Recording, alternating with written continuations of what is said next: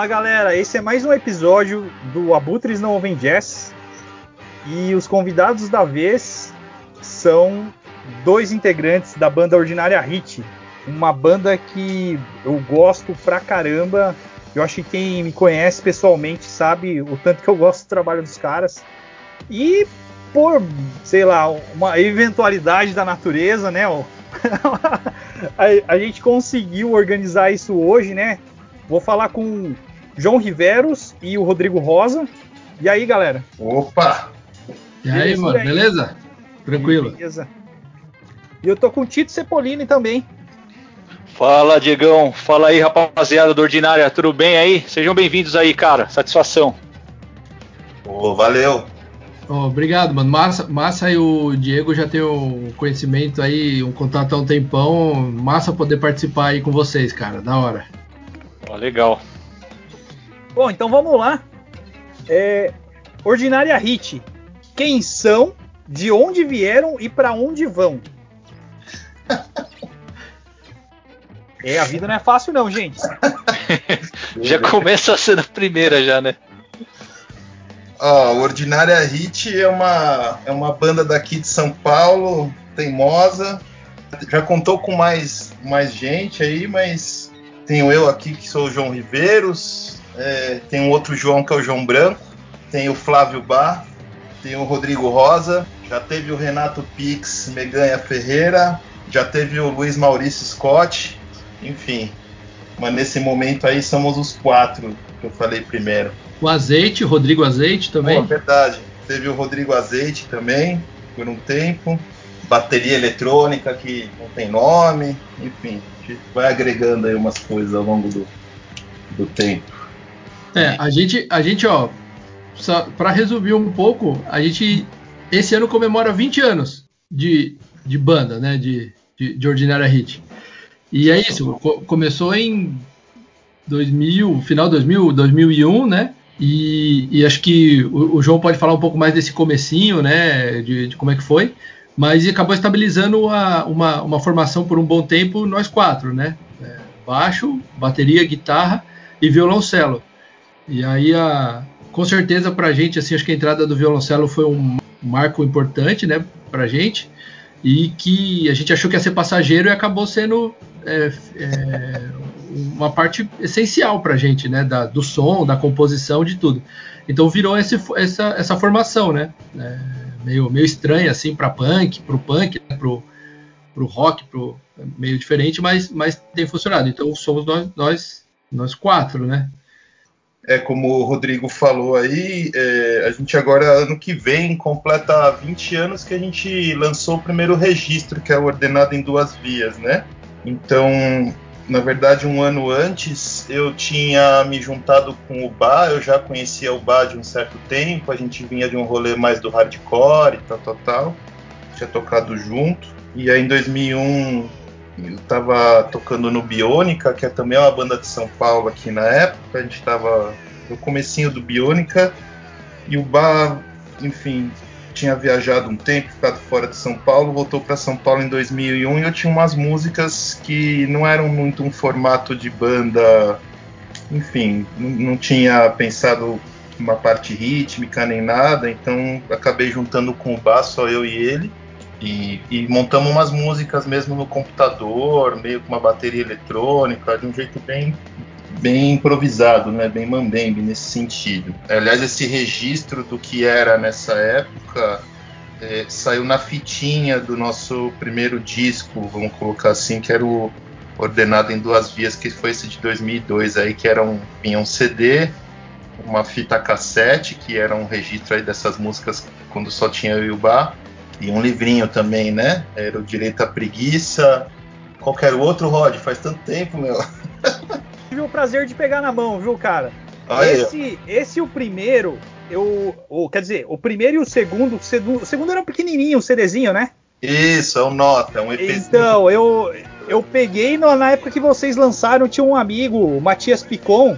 Oh, me... brother, bem, bem, amigo mesmo. Matias, claro. É, ele era daqui, né, de Atibaia, e eu sim, conheço sim. ele desde a adolescência, assim. E aí ele que me passou, ele que, ele que me apresentou vocês, na verdade. Pô, que, que, que cara irresponsável, meu. E que da hora. Sabe que a vez que a gente tocou em Bragança, no Foi por causa do aniversário dele. Era aniversário dele, realmente. É. Matias, Matias é responsável por entortar muita gente no som aqui, né, Diegão? Muito, nossa. Eu, eu, é um amigaço nosso, cara. Eu piro também nos projetos musical dele, assim, no, na arte que ele, que ele faz também. Eu tenho vários, vários rolês dele em casa, assim, da, da, da parte artística, né? Muito Legal. fera, muito fera.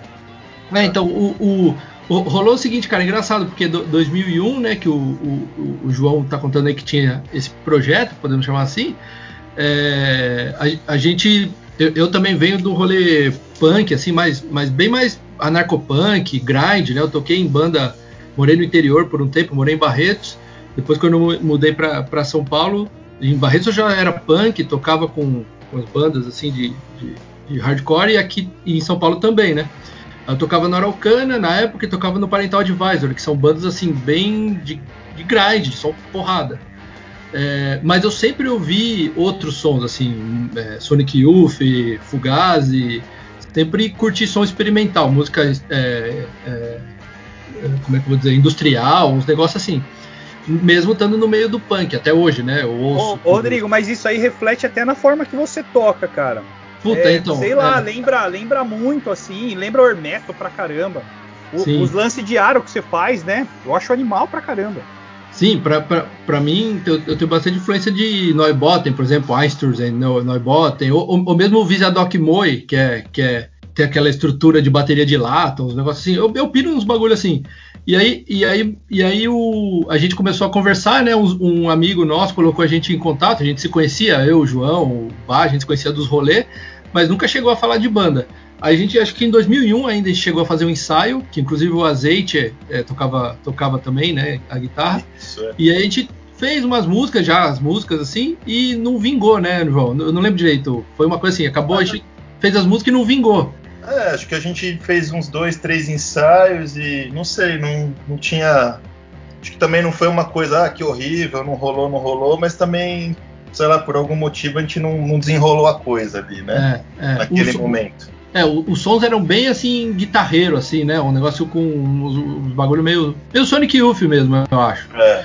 É, é. E aí passou um tempo, assim, uns meses, a gente ficou meio naquela, ah, vai, não vai. E aí, quando a gente resolveu voltar, assim, a ensaiar e o bagulho é, andou. E aí rapidinho a gente gravou o primeiro disco já, né? Que é, que é aí. Que aí já deu a cara da, da banda, já com, com, o João, né? Tocando violoncelo com a gente também. Então foi meio isso, né? O, o rolê, eu acho, né?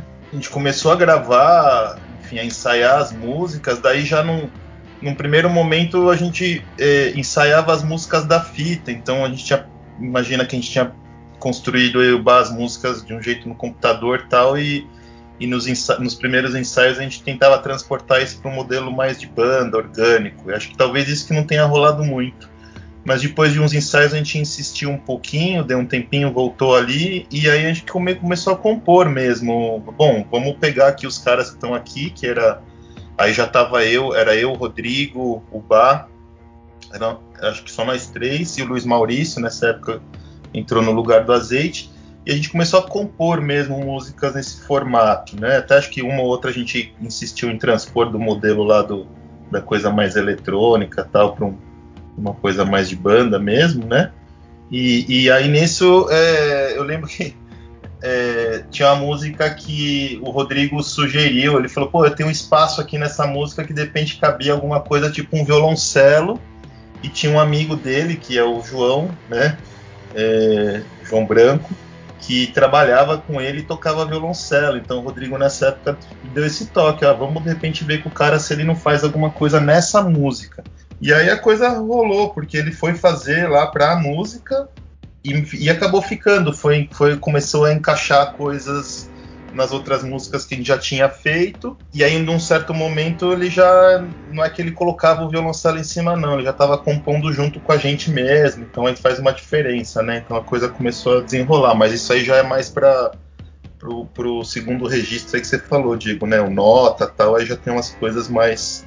O João participando de forma mais integral aí na banda, vai. E, e atualmente, cara, como é que fica? Vamos, vamos pensar, claro, que depois dessa, desse período nefasto que a gente está passando, né? o Rodrigo, aí tem a ver com o que você perguntou, né, para onde vai, né? É. O, pra, o que ele vai fazer, né? Para é. onde vai a banda? O Rodrigo, por exemplo, já foi para Floripa, né, meu? Foi. é, mano, é, não, eu tô, eu tô, eu tô morando em Florianópolis desde 2018, por questão de trabalho, assim, né? Oh, só vou interromper um pouquinho. É, o que, que vocês fazem da vida? Ah. Eu, eu, esqueci de perguntar isso. Perdão, isso é ah. é falta de educação, eu sei. Mas não, no, no que, que vocês trabalham? Porque é, assim, é, até para esclarecer um pouco, né, as pessoas não veem é, a música como trabalho, né? não vê o, a banda como trabalho, grande parte das vezes. Aqui no, no interior é um pouco pior essa perspectiva. Uhum. Então, mas no que vocês trabalham, que vocês já trabalham com música, vamos colocar assim, porque eu sou músico, então a gente sabe que é trabalho. Mas é, no que, que vocês trabalham com outras atividades? Ó, então, eu, eu, eu já vou falar que eu, como eu mudei para cá por trabalho, né, para Florianópolis. Não, eu não sou músico, na verdade, né? Eu sou punk. Eu não sou músico.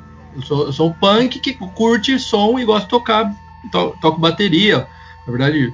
É, então eu não encaro como um trabalho para minha música. Eu sou professor. Na, na, verdade, eu iniciei como formador, eu trabalhava com movimento sindical durante muitos anos, e aí eu virei professor universitário. Então eu sou professor de, de sociologia, de pedagogia para a universidade. E aí, e aí eu acabo tocando como uma forma também de não só expressão artística nesse sentido, mas expressão política.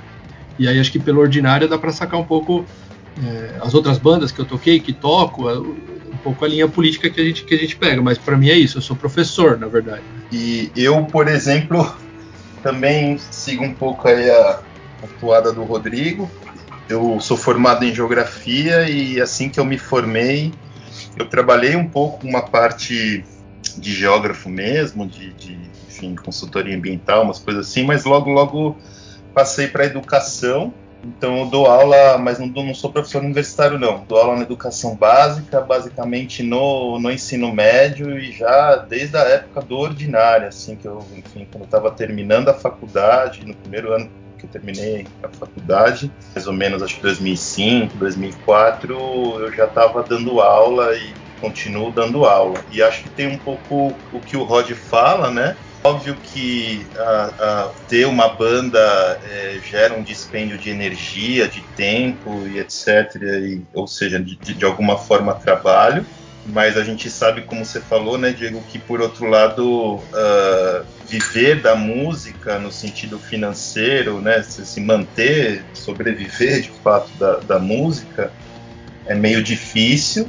Então, para mim, por exemplo, nunca foi um horizonte isso, né? Então, sempre a música, fazer música tal, é, andou em paralelo com, com, uma carreira profissional de não músico, né?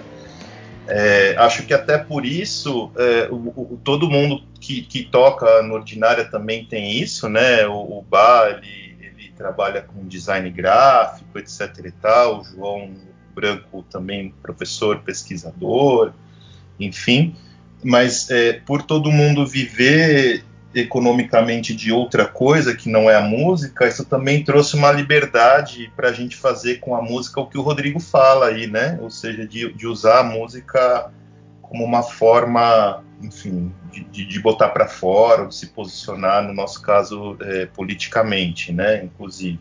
Então, tenho a impressão que se a gente tivesse optado por viver de música, talvez o Ordinária Hit não tivesse construído tudo isso que construiu, né? Talvez a gente tivesse outras preocupações que não, não, não desse, ou que nos tomasse um tempo aí para fazer as coisas que a gente faz com Ordinária hoje. Acho que é um pouco por aí.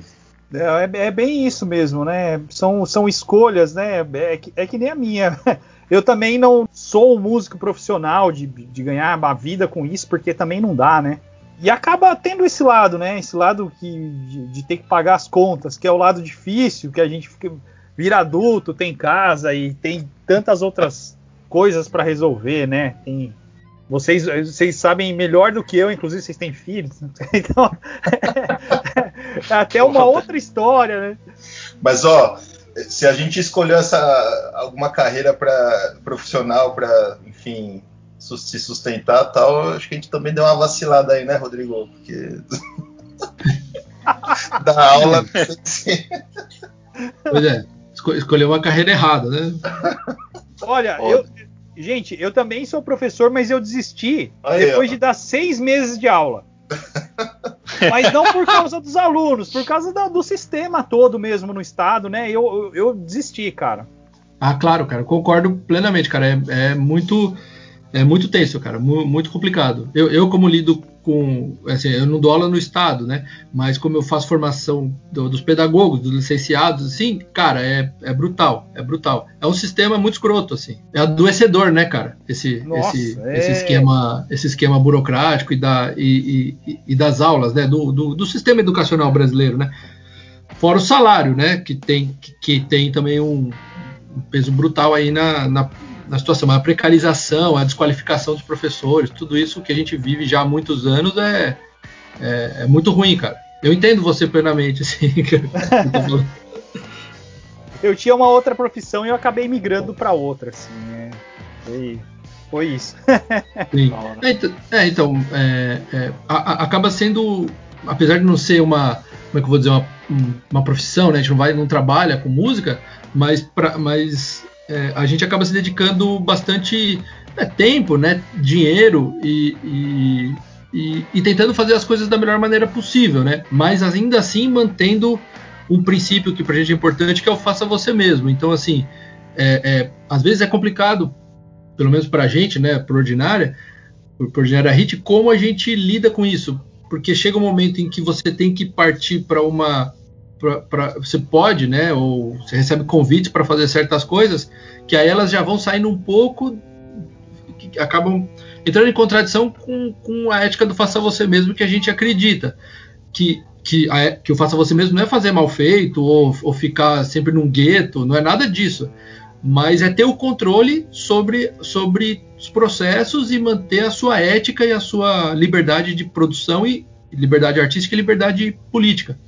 Eu- e, a, e a gente, por exemplo, se espelha bastante no. Acho que você deve saber também no Fugazi, por exemplo, né, na forma como o Fugazi administra, é, administrou o, o- a, A carreira, banda, né? né? Totalmente. isso, a banda. Então a ge- a gente vai um pouco por essa, por essa linha. E, e- e nem por isso, nem por ser de uma gravadora independente, faça você mesmo, eles deixaram de fazer materiais de extrema qualidade, de simplesmente ser uma das melhores bandas do planeta Terra. Então, assim, é, não sei, não sei. se- é, também tem uma contradição pra gente. A gente às vezes se vê nisso. É, se vê nessa. nessa é, não para profissionalizar, porque a gente nunca imaginou em profissionalizar no sentido de tirar o nosso sustento em, em relação à banda, em relação ao nosso pagamento das contas, né? Pagar os boletos com a banda. Mas pelo menos pagar a própria banda com a banda, isso sim, a gente, a gente é, deseja, mas nem sempre é possível. Por, essa, por, esses, por essas questões que eu falei. Às vezes você entrar num esquema que não vai. Que, que vai contra aquilo que a gente acredita. É meio complicado. Você deve vivenciar isso todo dia também, né? Não, sim, principalmente porque os shows geralmente são em São Paulo. E aí nem sempre a gente tem uma ajuda de custo. E, e a gente custeia isso. E é, o- é o jeito que você já conhece como funciona, né? não tem muita novidade, não, né? A gente acaba bancando e vamos lá fazer. Sim, Mas sim. é complicado, né?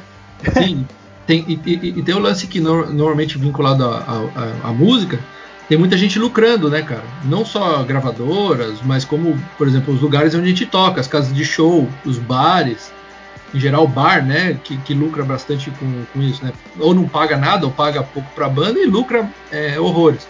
Então, assim, a gente às vezes tem prejuízo mesmo fazendo turnê, fazendo show, mas a gente consegue, a gente tenta separar isso, né? É, por exemplo, se tiver prejuízo indo fazer um show longe, mas que é beneficente ao movimento social ou que é vinculado a uma ocupação, a um grupo anarquista, um grupo que um- outras bandas punks a gente acha joia, assim, não joia, não vou dizer, a gente a gente é, é, administra isso, entendeu? Agora quando você entra num esquema em que é uma é- é muita gente lucrando em cima do que a banda faz e a banda ainda tem que se pagar pra nada, pra se aparecer ou ou para conseguir se profissionalizar pra gente, aí, aí bate um, um problema e é o limite que a gente chega, entendeu? Eu- antes de perguntar, eu concordo plenamente, né? Assina embaixo aí sobre as bandas aí. O underground é, é mais liberdade, né? Pra fazer as paradas, né? Eu, eu tenho experiência com banda autoral também e, meu, a gente malemar grava alguma coisa, mas tá sempre por aí, né, Diegão? Deixa eu te falar, Sim, né? você comentou do parental advisory, é, tem alguma coisa a ver com a Lives Ally? Sim, sim, na, na é, não. Sim e não. o, que era uma antiga banda, né? É, o Parental Advisory era uma banda grind que aí, é, com a minha saída e a do, do baixista, o Chris, é, virou Lives Ally. Mas, Nossa. mas são coisas nada, assim, é meio estranho, são coisas é, nada a ver, porque na verdade a banda mudou completamente a, é, quando virou Lives Ally, né? Inclusive o Parental era uma banda grind, anarquista, e depois o Life is Alive não necessariamente. Apesar Sim. de que boa parte do primeiro disco do Life is Alive, boa parte não, quase todas é, as músicas eram, da, eram, eram do parental, enfim, foram regravadas. Enfim, é, é uma, é, é uma questão, mas, mas, sim, tem essa, tem essa conexão, né? Tem essa vinculação fiquei, ali. Fiquei careta, velho, quando vi no hangar uma vez. Falei, caraca, velho, que foda. É, é, o, som, o som é brutal, tanto do parental, modéstia à parte, né? Eu tocava, mas do Life is Alive também, é brutal. É. Caralho, muito foda. É, vou mandar aqui a primeira minha então. Como vocês dois avaliam, definiriam a avalanche de sonoridades e influências da banda? No que, que vocês se inspiram aí para passar esse som aí tão torto aí, tão característico do Ordinária? Acho que tem uma coisa que o, que o Rodrigo falou, é, principalmente eu, ele e o Bar, em, em alguma medida, cada um aqui vem um pouco de uma, de uma formação aí do mais ampliada do punk, vamos colocar assim, né? Então, o Rod mais pro grind, eu ouvia bastante hardcore, o Bar também hardcore punk rock, né? E, então a gente tem um pouco isso, acho que todo mundo ali tem um pouco esse, esse essa coisa em comum. Mas para fora disso, é, no fim das contas, é, cada um também acaba. Você vai, ainda mais depois de 20 anos, né? cada um então também começa a ouvir outras coisas e ter outro tipo de referência é, musical, e isso de alguma forma vem a, acaba aparecendo aí no, no Ordinária, né? Então, sei lá, eu em específico, uma época gostava muito, ainda continuo gostando, mas enfim, teve uma época que eu ouvia bastante mesmo, um pouco o rolê do, dos anos 80 aqui de São Paulo, uma coisa meio lira paulistana, sei lá, o, a Patife Band, por exemplo, durante muito tempo foi minha banda predileta aqui, né, que cansava de ouvir, reouvir em show, rever show, não nos 80, né, mas agora depois mais para frente que eles voltaram aí a, a tocar. E acho que também para além da, da, da música em si, a gente também como banda sempre trouxe muitas referências que não eram só referências é, musicais. Então isso também acho que de uma forma ou de outra é, sempre entrou aí no caldo é, do ordinário. E aí também, é, acho que ao longo desse tempo todo, deu tempo da gente, quando o Rod fala de fazer show beneficente, etc e tal, também gente usou, eu pelo menos penso assim, a, a, acabou usando a banda como uma desculpa boa para conhecer muita coisa, né?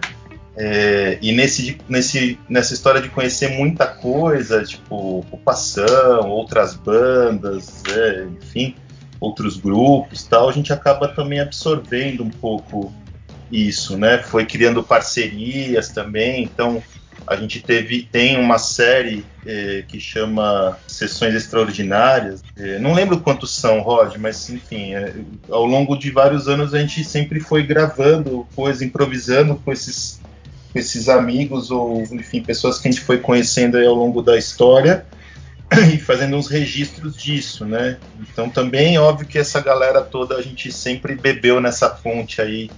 É, tô com medo de falar o nome de, e ser injusto e deixar uma, uma galera de fora, né? Mas enfim, consigo lembrar agora aqui de coisas como Gúrcios do, dos Legais, o Rodrigo Montoya aqui que vem de uma cena aqui de São Paulo de improviso livre. Então teve uma época que também a gente bebeu um pouco nessa fonte, conviveu um pouco com essa rapaziada e o som do Ordinária também acabou incorporando um pouco essa, essa mistura, né? Essa, esse contato todo. É, assim, eu, é, tem, eu, eu, acho que para além dessa, dessas perspectivas musicais de cada um, né, individual, do que cada um ouve, porque é, em última instância a gente ouve muita coisa diferente, né? É, eu, eu não sei, o João pode depois ajudar aí, mas o, o, o Bar ouve bastante punk rock mesmo, hardcore, assim. Ele, inclusive, ele toca, né, no, no, no futuro. toca no Astima, toca em outras bandas dessa cena mais talvez vinculada ao stray edge, ao hardcore, né, ao punk rock assim. Então ele, ele ouve é, também bastante isso, Black Flag e tal. O, o, eu, eu, eu também ouço várias coisas assim, desde na, na Palm Def, Noise Core, essas coisas, é, até Cres, DX, o próprio Fugazi, né? Zu, que é uma banda que para mim pegou muito. DX e Zu, basicamente, são duas bandas que pegam muito para mim. Naked City, esse tipo de coisa.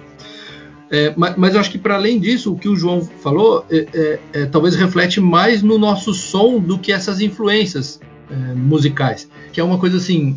Primeiro, o lance do faça você mesmo. A, a vinculação com grupos e pessoas e, e uma cena que tenta romper com o tradicional, né? Tenta entender, por exemplo, o punk como algo que é dinâmico e que ele tem que ser talvez o, o punk mais como uma prática política e, e, coletiva assim, do que como um som.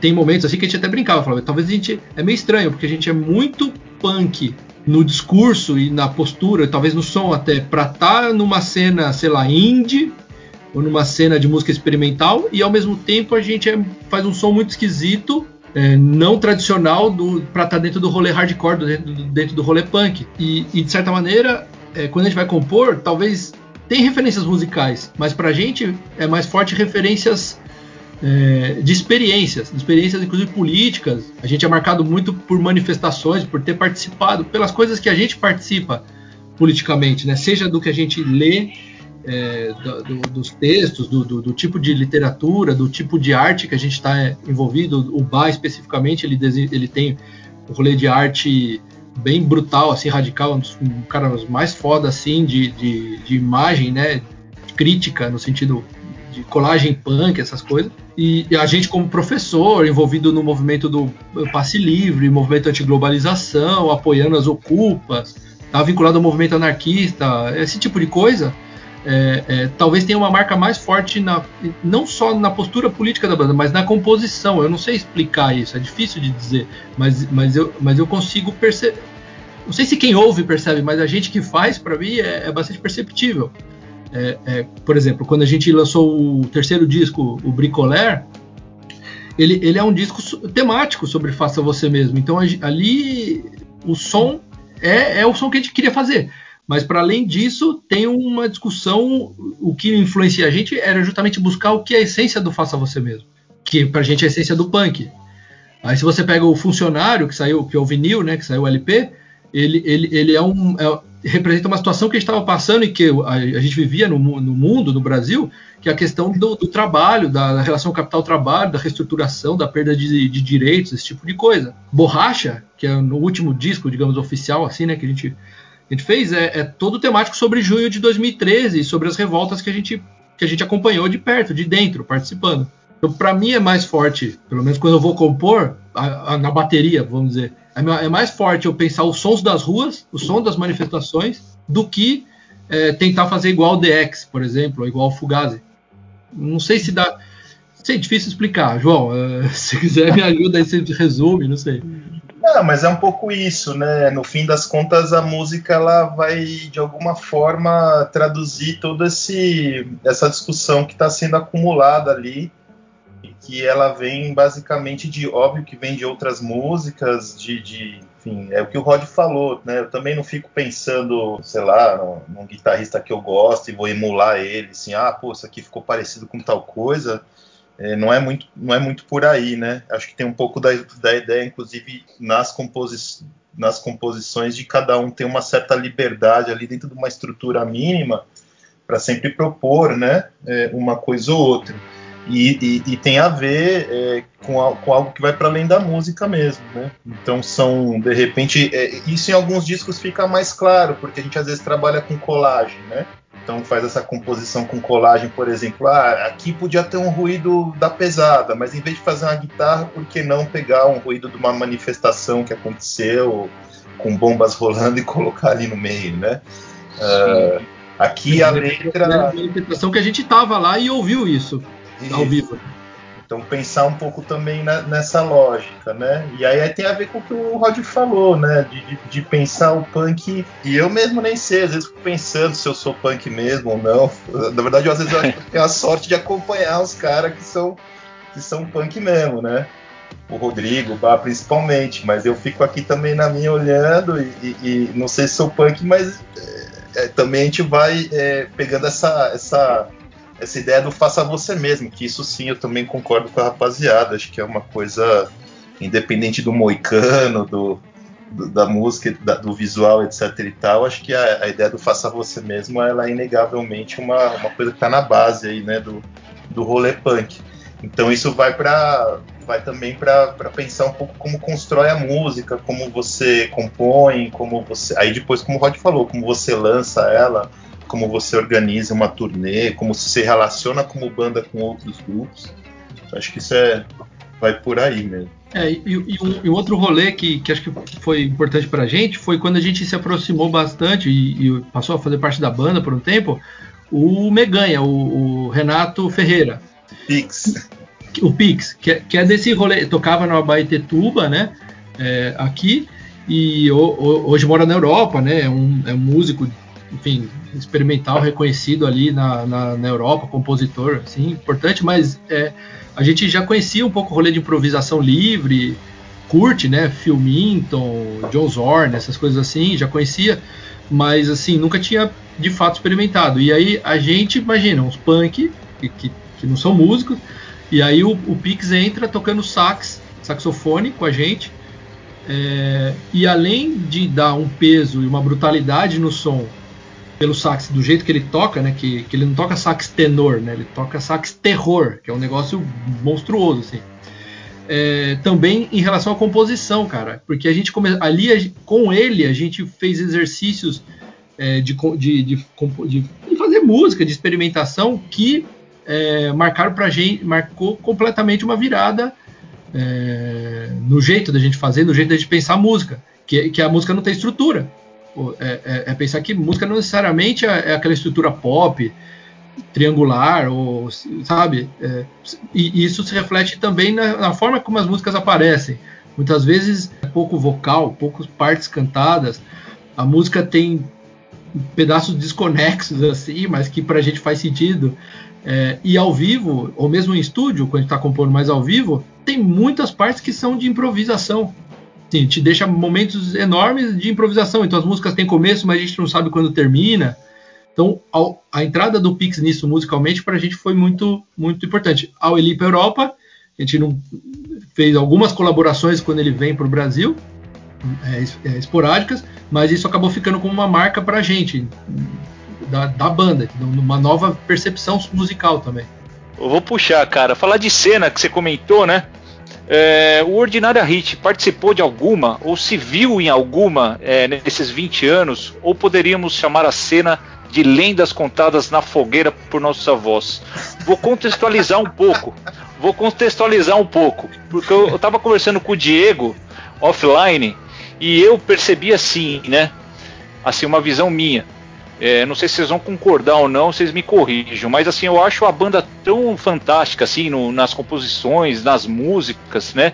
No modo que vocês é, interpretam o punk e, e colocam essas, esses lançamentos, que ao mesmo tempo não dá para definir que cena ordinária pode se encaixar, e ao mesmo tempo ela é pertencente a todas as cenas, né? Porque vocês têm uma interpretação plural do punk, que acho que quem interpreta o punk de uma forma plural como vocês é, é pertencente a todas as cenas, né? Ó, é legal isso que você tá falando, né? Tem um pouco que o Rod comentou, é, eu em específico, não é desconforto a palavra não, né? Mas eu sinto um pouco esse deslocamento, talvez, aí, um pouco da gente em relação a muita coisa que rola, do ponto de, de vista musical mesmo, né?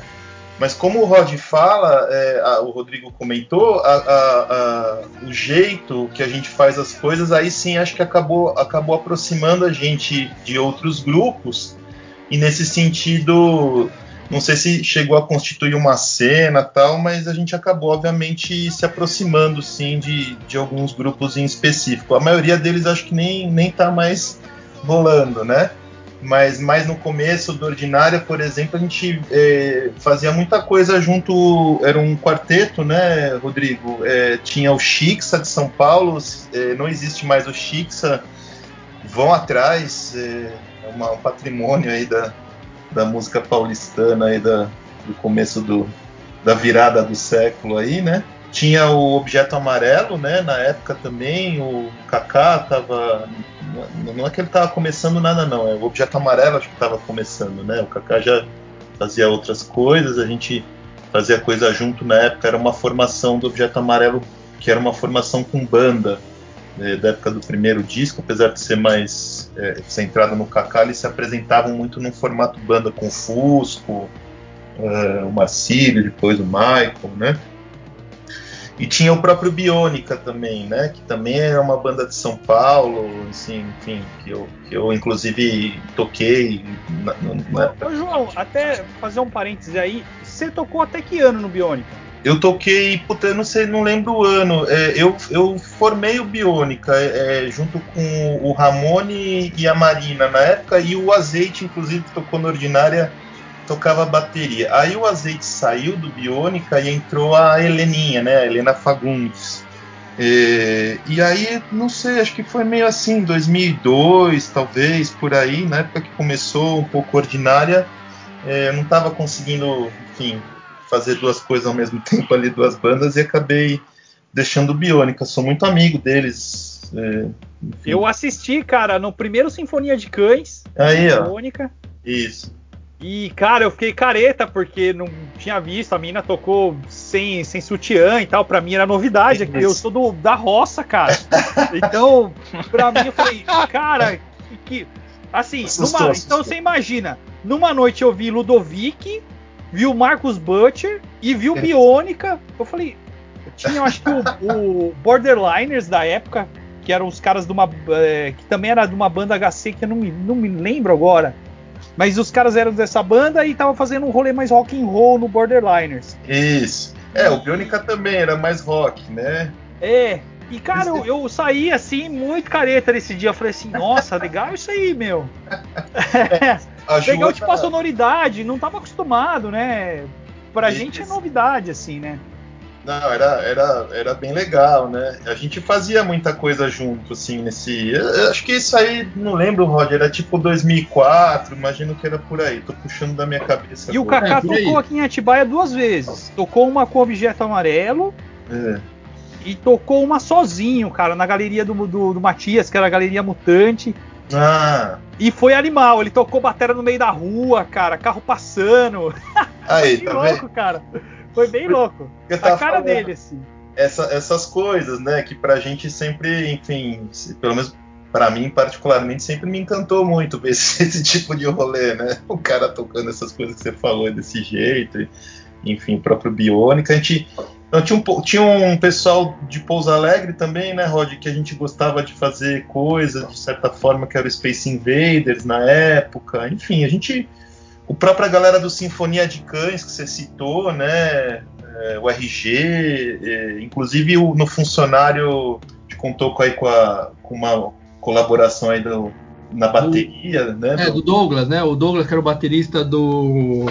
Acho que Vincebos. Do Vincebos, é. Ele, ele fez, a gente fez uma dupla de bateria numa música tal. Isso. Então a gente acha que nesse sentido, é, se dá para falar que, que o Ordinária pertence ou pertenceu, sei lá, ou flertou ali com alguma cena, é um pouco isso que me vem na cabeça. Mas aí é, é interessante é pensar que assim, era uma cena, mas que não se juntava simplesmente por um rolê musical, tinha outras afinidades rolando. O próprio rolê do Sinfonia pra gente sempre pareceu interessante, né? A ideia deles é, ocuparem lá no, no, no, estacionamento lá da, de caminhão, lá na, na perto da Fernão Dias. No, no, terminal de carga lá da Fernão Dias, na, na, na Coab lá, é, ocuparam o centro, centro social lá. Isso. É, então, é, é, isso que eu queria falar, João, é, também, porque, porque eu acho que, para além dessa afinidade de cena, e aí acho que o que o, o, o não sei se foi o Diego, ou, quem perguntou? Foi o Tito. Ah, o Tito, é, perguntou é, a, acho que a análise que você faz é, é, interessante. Assim, a gente não pertence, por um lado, e ao mesmo tempo pode pertencer, né? Por, por, porque, porque, assim, é, o, o Sinfonia de Cães, né? Que é um, um coletivo, um grupo que estava fazendo um rolê de, de, rock, que também tinha uma variedade de bandas em, em termos de estilo e tal, mas eles ocuparam aquele espaço lá no terminal de cargas, que era o Sicas, né? Isso, Sicas. É, é, pô, pra gente, para além do rolê musical, tocar no Sicas era um bagulho animal. Porque, a porque gente tocou lá, velho, muito foda. Então, é, é uma, era uma ocupação é, de, é, no, que tinha uma, uma, uma, dimensão comunitária ali, né, de estar de, de tá em contato com o bairro, com a galera, de tentar fazer uma, uma coisa para além só da parte musical. Um negócio que não visava lucro, era autoconstruído, a gente estava lá dando força a todo momento, não, e eu particularmente não só como banda, mas indo fazer atividade, palestra, oficina, é, tinha mutirão, colava lá. É, por outro lado, se a gente pensa porque eu fiquei pensando assim, né, sobre cena, né? Isso aí é difícil hoje em dia, como tá pulverizado, tal. Mas ao longo da nossa história, se a gente pega aquele o espaço impróprio, que é, é aquele aquele lugar que tinha ali perto da uma travessa da, da Augusta, né? Dona Antônia de Queiroz. Né? Dona Antônia de Queiroz é um espaço, era um espaço autogerido, feito por os punk velho, assim, os punk, galera do punk, do hardcore, anarquista, um espaço autonomista, um espaço autogerido. E ali pra gente. Né, Rod? Oi? próprio É Carmela, no centro. O espaço É Carmela, que eu, que eu participava também, era um espaço que tinha grupos anarquistas, o Centro de Mídia Independente. Então, ah, o, o Germinal, que era um restaurante, espaço assim, é. da, da, da, galera também anarcopunk, que vegano. Então, foda. É, é, como é que eu vou dizer? Talvez é, mais do que cenas musicais, a gente estava em cenas políticas. E, e aí, especialmente, a gente tocou lá no Anhangabaú, né, no, embaixo do viaduto do, do Anhangabaú, quando teve ocupação, Ocupa Sampa, 2011.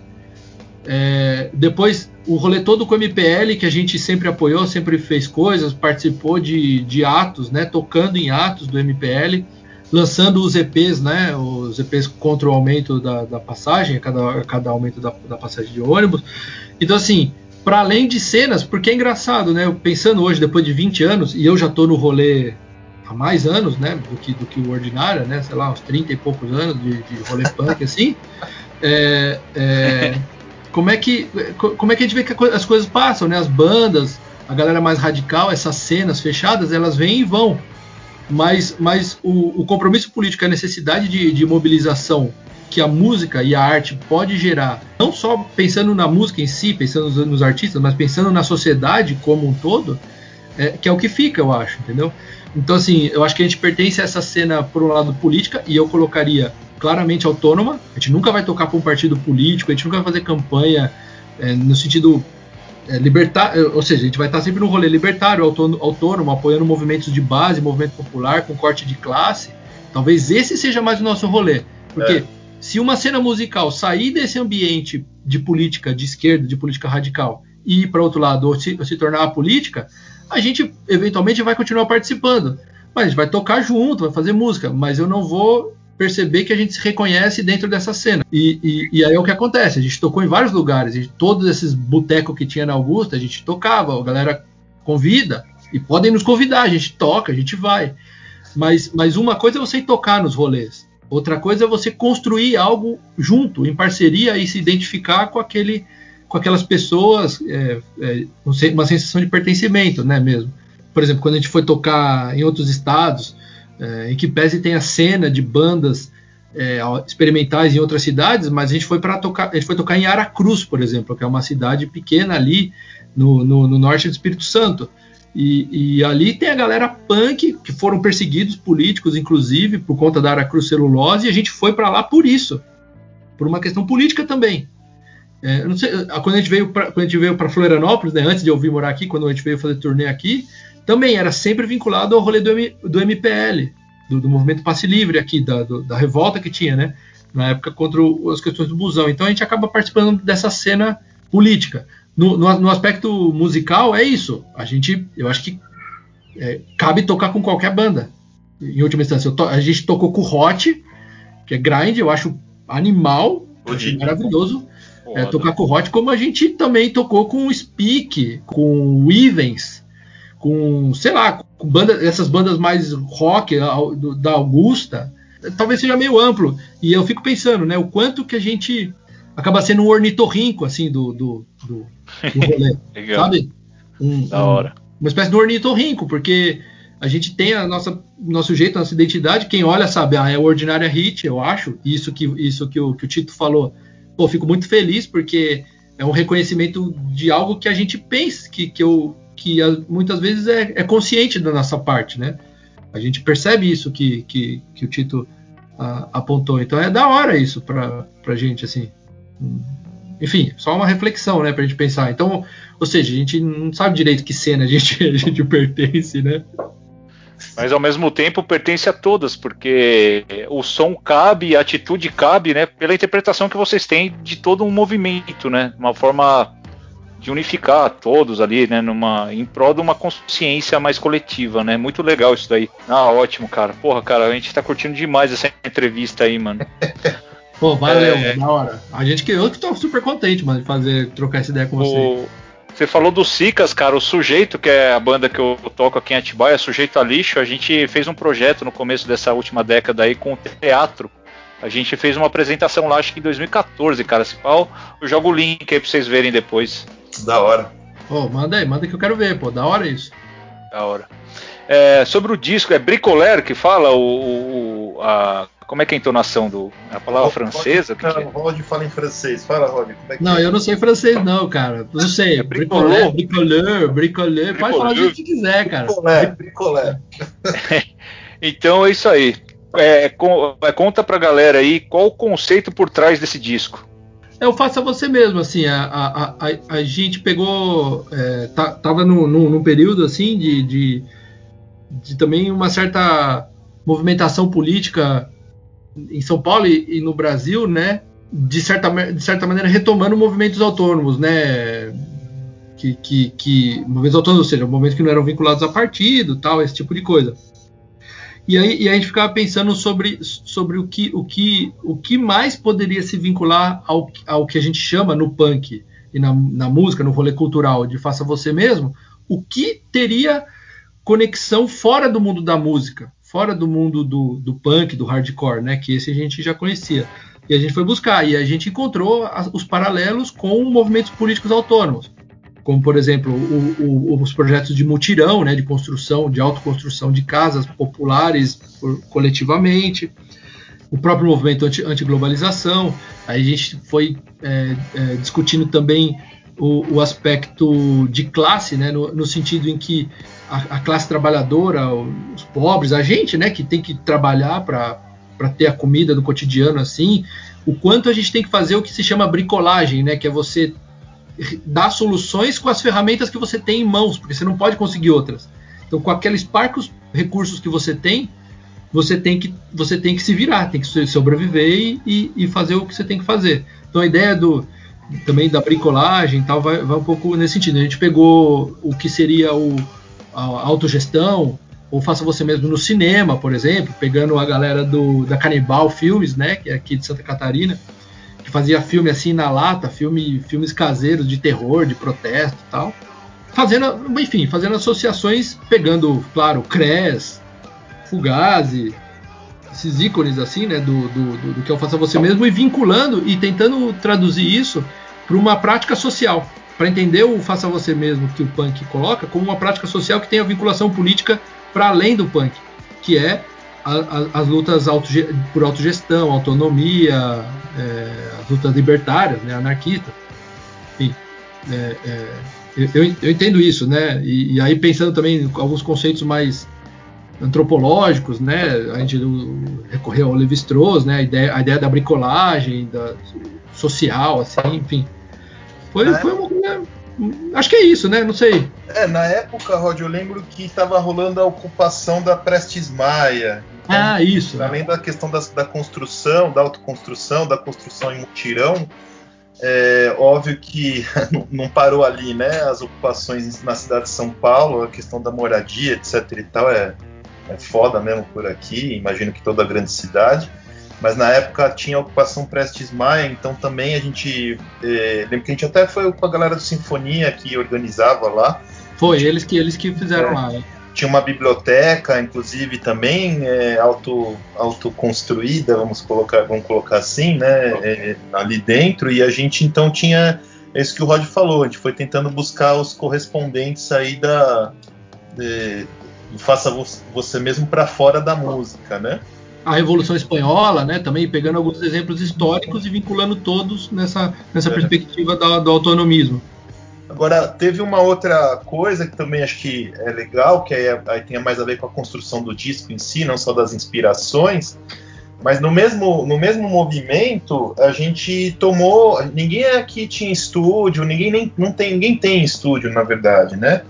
Então a gente mais. É, a gente, pô, você é para montar, se a ideia faça você mesmo, então a gente foi lá e, e, e tentou a gente, de alguma forma, participar de, de, um jeito bem ativo aí do, do processo de gravação, né? Óbvio que a gente não tem produtor nem nada disso, mas foi um pouco para além. A gente começou a tentar pegar uns macetes de gravação e principalmente de mixagem, que é o que a gente conseguia contribuir melhor.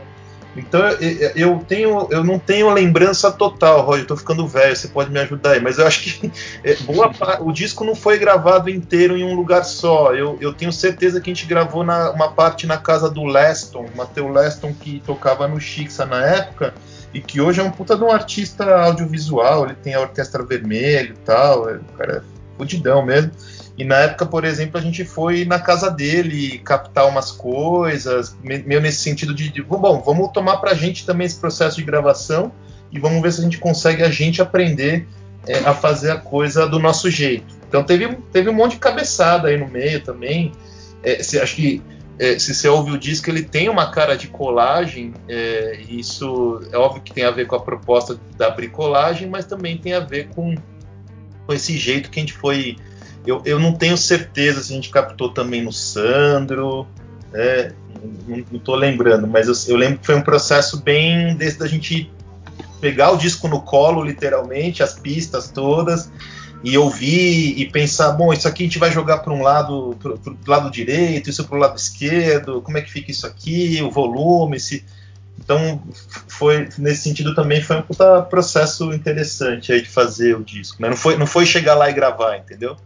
Foi chegar, gravar, mixar, pensar em tudo, tentar aprender um pouco. E, e... Sim, foi te, teve esse trampo, assim, de a gente gravar em diferentes. Gravou um pouco, gravou na casa do bar, alguma coisa.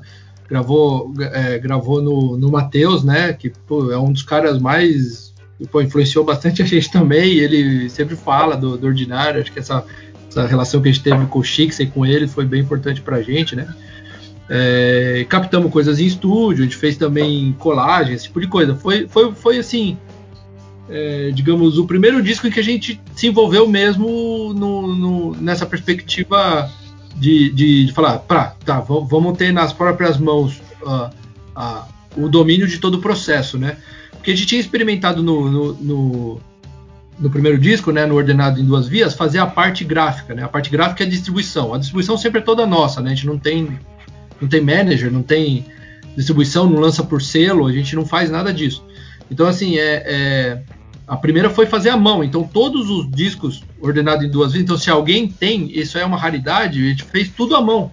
Uma caixinha de papelão colada, um papelzinho por papelzinho, fita gravada no, no, em casa, com colada com adesivo. Eu recortava tudo, os caras ajudavam, a gente né, dividia, fazia oficina para recortar, colar. Então, é feito à mão. A arte é do azeite. A arte é do azeite, é. Então, mas tinha essa parte de preparação do material é, da, da, parte gráfica à mão, do, do, da ideia de faça você mesmo, de ser. É, o, o, segundo foi aquele já o, o, o Nota, né, que tinha uma, uma, discussão temática sobre a cidade, sobre a questão do, do capital, da circulação na cidade. Então tinha uma outra, outra quatro capas, tinha uma vinculação com a literatura também, né? Um outro, um outro, um outro rolê. E aí nesse a gente, a gente voltou é, para uma outra experiência que não é fazer a capa e a parte gráfica à mão, mas é fazer a, a parte técnica, digamos assim, né, de captação, de, de, gravação. Então a gente experimentou isso e ao longo dos outros discos a gente foi fazendo isso em certa medida, né? Alguma coisa a gente gravava, tem coisa que a gente gravou em casa, coisa que a gente gravava no estúdio. Já não ficava mais preso àquela coisa do purismo, da, da limpeza do, do, do estúdio, sabe? A gente rompeu com isso é, ali naquele disco, né? Opa, agora é um Brutal Combo.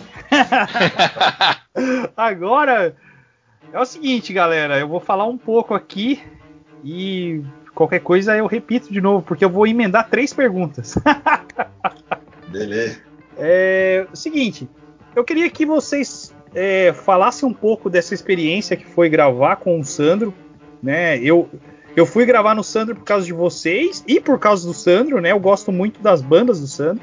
Assim, além disso, eu gostaria que vocês falassem um pouco sobre o, a temática do funcionário, né? Eu, eu sou fã da Diplopia, acho um puta som. Também um pouco sobre o EP Borracha, que eu piro na letra de classe. Eu, eu, eu queria entender, assim, eu acho que é a melhor letra que eu já ouvi de dois versos. É muito foda. Esse é, é, o poder da síntese, né? O poder da síntese, é.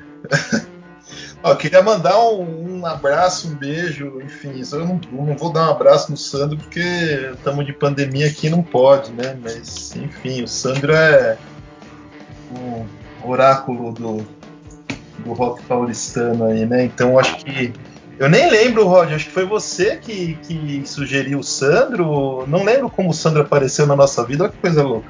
Sim, sim, não. Ele, ele, ele se tornou o quinto ordinário, assim, né? É. Não sei, cara, porque é, é, é, na, na, na, verdade, assim, tinha. Eu acho que eu, eu, com outras bandas, eu cheguei a ensaiar lá antes, né? Que o Sandro tem estúdio há muitos anos.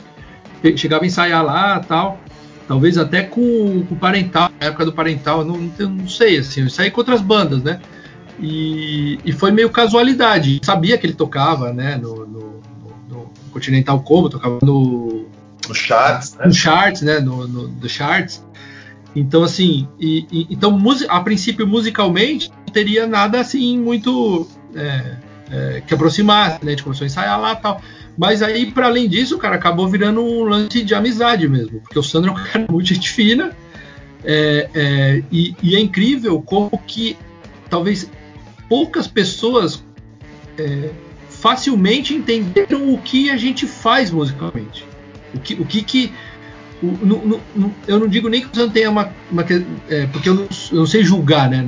Eu acho, eu acho, que ele manja pra caramba de som, ele, né? Tem um, parte técnica toda.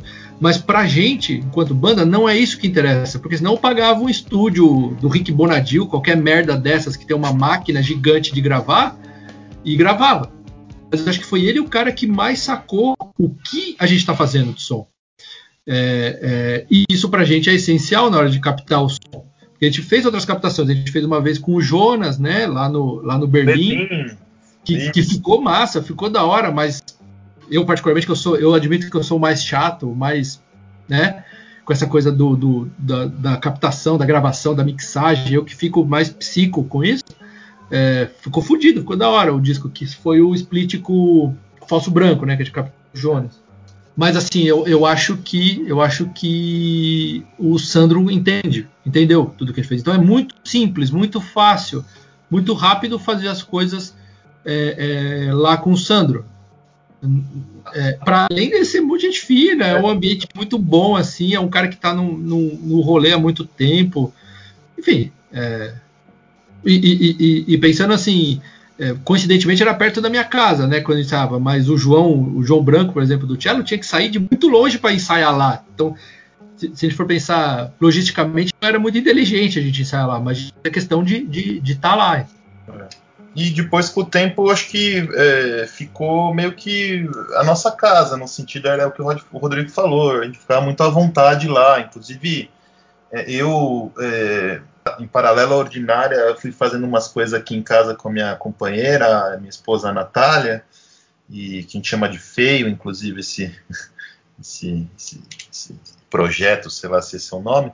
Mas, por exemplo, as primeiras coisas eu ia fazer com o Sandro, né? Eu gravava lá, tinha paciência de me aturar, ou mesmo de aturar o Ordinária por muito tempo. Então acho que foi também, a gente foi criando ali um Ô, lugar. João, só, só te atrapalhar um pouquinho, aonde eu encontro esse, esse projeto seu paralelo aí?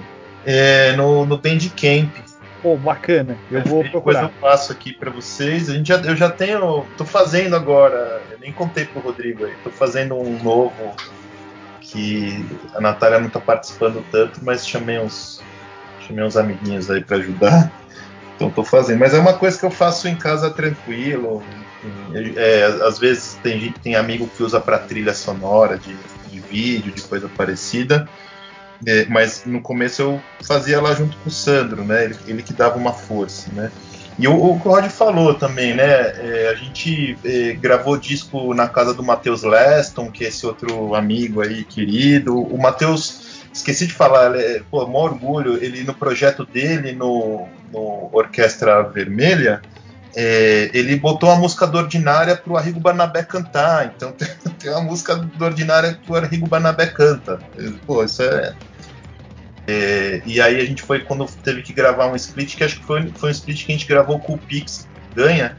É, então a gente gravou lá no Berlim mesmo, nesse bar, é, montou umas. como se foi tudo ao vivo e, e, e, a gente. O que isolava as coisas eram umas caixas de cerveja com.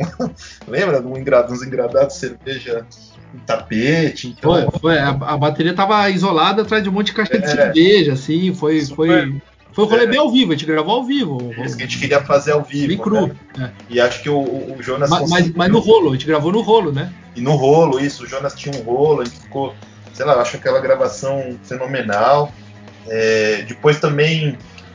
O Sandro sempre foi a base ali nossa, né? Mas a gente, o funcionário que você perguntou, aí, Diego, a gente já queria fazer um vinil, né? no, no, no funcionário.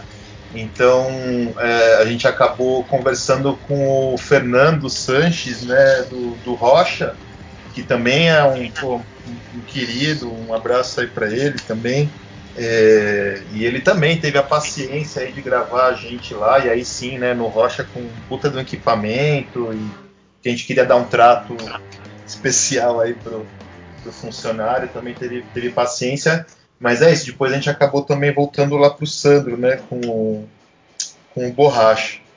Enfim, acho que para a gravação a gente sempre tem uma questão é, que tem a ver, obviamente, com, com a estética, com a captação das músicas, etc e tal, mas a gente sempre tentou também, de alguma forma, se cercar de pessoas que a gente sabia que, para além de serem competentes, eram pessoas, como, como o Rodrigo falou, que entenderiam ou que entendiam a nossa música. Por é, exemplo, chegar para tocar num lugar lá, o cara não, não, não de gravar, mas é comum, né? Quando você vai chegar para tocar em algum lugar, tem um técnico de som, o cara já imaginar que a voz é na frente e a bateria faz isso, e o baixo faz aquilo, e a guitarra. E esses caras todos a gente tinha certeza, tanto o Sandro, quanto o Jonas, quanto o Fernando, quanto o próprio Leston, que estava na época aprendendo também junto. A gente gravou também, esqueci de falar, a gente gravou também um EP com o pessoal do Labirinto, né? O, o, o Eric e a, e a Muriel, né, que também estavam na época abrindo o estúdio deles, né, o, a Dissenso, né, é, então sempre a gente procurou... Que banda, né, João? Nossa, Pô, os caras são demais, né? velho. Demais, né, cara... É, então, o, o, o, o, lance é que a gente sempre tentou gravar com a galera próxima da gente, que, tinha uma, que tem uma vinculação, e que a gente mantém até hoje, né, o, o, próprio Rocha, que é uma referência brutal, assim, né, na, na gravação, eu, eu ensaiava lá com, com, o Parental, com o Araucana, gravei minhas bandas do interior lá no, no Rocha, assim, então, e, e, e, são, e são brothers assim que estão no rolê há muitos anos. É, é, como é que eu vou dizer? Tem, tem, não é assim, ir num estúdio profissional, uma coisa meio fria, e lá gravar só e ter. É, é são pessoas que a gente conhecia e que conheciam a gente, tanto o Jonas, o Matheus, como o Rocha, o Sandro, né? E a galera do, e a galera do, do, do Labirinto. Então, todas essas gravações tinham mais esse, esse, esse, esse aspecto, como é que eu vou dizer, é, de vinculação com, com, as pessoas e com os projetos ou com, ou com, com, a, com a prática e os projetos que essas pessoas estavam tocando, né? Aí você perguntou aí do, do funcionário, né? E, do borracha, né? Isso. Acho que o funcionário é, ele veio numa, numa época, como o Rod falou, a gente foi, foi compondo umas músicas e, e de repente a gente percebeu que uh, o tema estava girando muito em torno da questão do trabalho, né, da exploração do trabalho, enfim. Aí, então a coisa foi amadurecendo. E aí foi um disco que a gente gravou meio de bate-pronto, né? Esse sim, diferente do Bricoler, que a gente ficou ali experimentando um monte de coisa. O, o Fernando, então, ele topou é, fazer com a gente. Cara é super competente, enfim, aquela coisa toda, né? Na época lá era na Simão Álvares, o estúdio, o seu Cláudio, todo mundo por ali. É, e a gente acho que, é, se não me falha a memória, a gente gravou funcionário tipo em duas ou três madrugadas. A gente pegava. Eu não lembro quem estava gravando lá, Rod. Acho que era o. Tipo Marcelo Camelo, era uma coisa assim, né? Era alguém famoso, não sei, alguém. É, a gente usava o estúdio na madrugada, que acho que é o horário que ficava um pouco mais vago, e a gente também ficava mais, mais tranquilo para poder é, fazer nossas coisas lá com calma, né? E puta, eu, eu, eu particularmente, meu, acho um disco fodido. Eu tava escutando ele. Eu não escuto muito os nossos discos, assim. Depois que gravo, eu não costumo ficar revisitando, não. O Funcionário, acho que é um dos poucos que até uns dois, três meses atrás eu falei, deixa eu ouvir esse negócio de novo, porque tem o vinil aqui em casa, né? E falei, bom, deixa eu dar uma ouvida. E aí ficou, eu particularmente, meu, acho que ficou, ficou bonzão, né? ficou redondinho esse disco, acho que tem o maior orgulho dele aí, né? Mas não sei, Rod, o que, que tem mais aí que você lembra dos, dos funcionários? Do, do, funcionário? Não, eu, eu, eu, acho que era, era nessa pegada, assim, cara. Era, era, foi de 2012, eu acho que a gente lançou 2000, é. 2012 por aí. É, é, já estava pegando esse discurso, por exemplo, babaca de colaborador, de meritocracia, essa, essas coisas, né? Então, é, é, e a gente, é, como você tinha citado um tempo atrás, né, passando de uma fase saindo já, né, há um tempo de uma fase adolescente e já tendo uma vivência de mercado de trabalho, de, do cotidiano, né, da vida adulta, sei lá, podemos dizer assim, e, a, e, as, e as agruras não eram mais só teóricas, eram também sentidas na carne, sentidas até hoje, né, na carne, que eu tenho que procurar trampo, né, essas coisas. Então foi, foi, foi de certa maneira tema, temático, né, um disco temático ne, nesse sentido. E, e, é, e, acho que é um disco bastante irônico, né, por um lado, em termos de, de, de letra. As músicas também a gente acabou compondo algumas imaginando, imaginando algumas, algumas situações, né, em vez de bandas e, e sons, como eu tinha falado, falado antes, né. Então tem, tem, tem essa, como é que eu vou dizer, essa, ah, e, e claro, a, a ideia, a ideia da capa, né, da arte que é do bar, né, essa capa que são as caixinhas, né, tem, tem, tem várias caixinhas e as, e as pessoas e o, a pessoa dentro da caixa, né, saindo assim de, de, uma caixa e depois dentro e algumas imagens das pessoas partidas, né, em pedaços. Então tem aquela velha ideia, né, do, do, do Taylorismo, né, de, de da, a gente estava lendo, estudando um pouco sobre isso, não como banda, né, mas como coincidiu, né, da gente ler é, questões críticas do, do Capital, o João, né, estava bastante envolvido com, com o grupo, envolvido por muito tempo, né, do, do grupo. Qual é, é o nome do grupo lá, João, do, do que tinha o lance do curso? Grupo o... Banana Split, não. grupo Crises. Crises, né, isso. Tava lendo muito curtos na época. É. Isso. Gru, gru, grupo Crise, eu no rolê anarquista e tal. Tô contra o trabalho. Isso, é.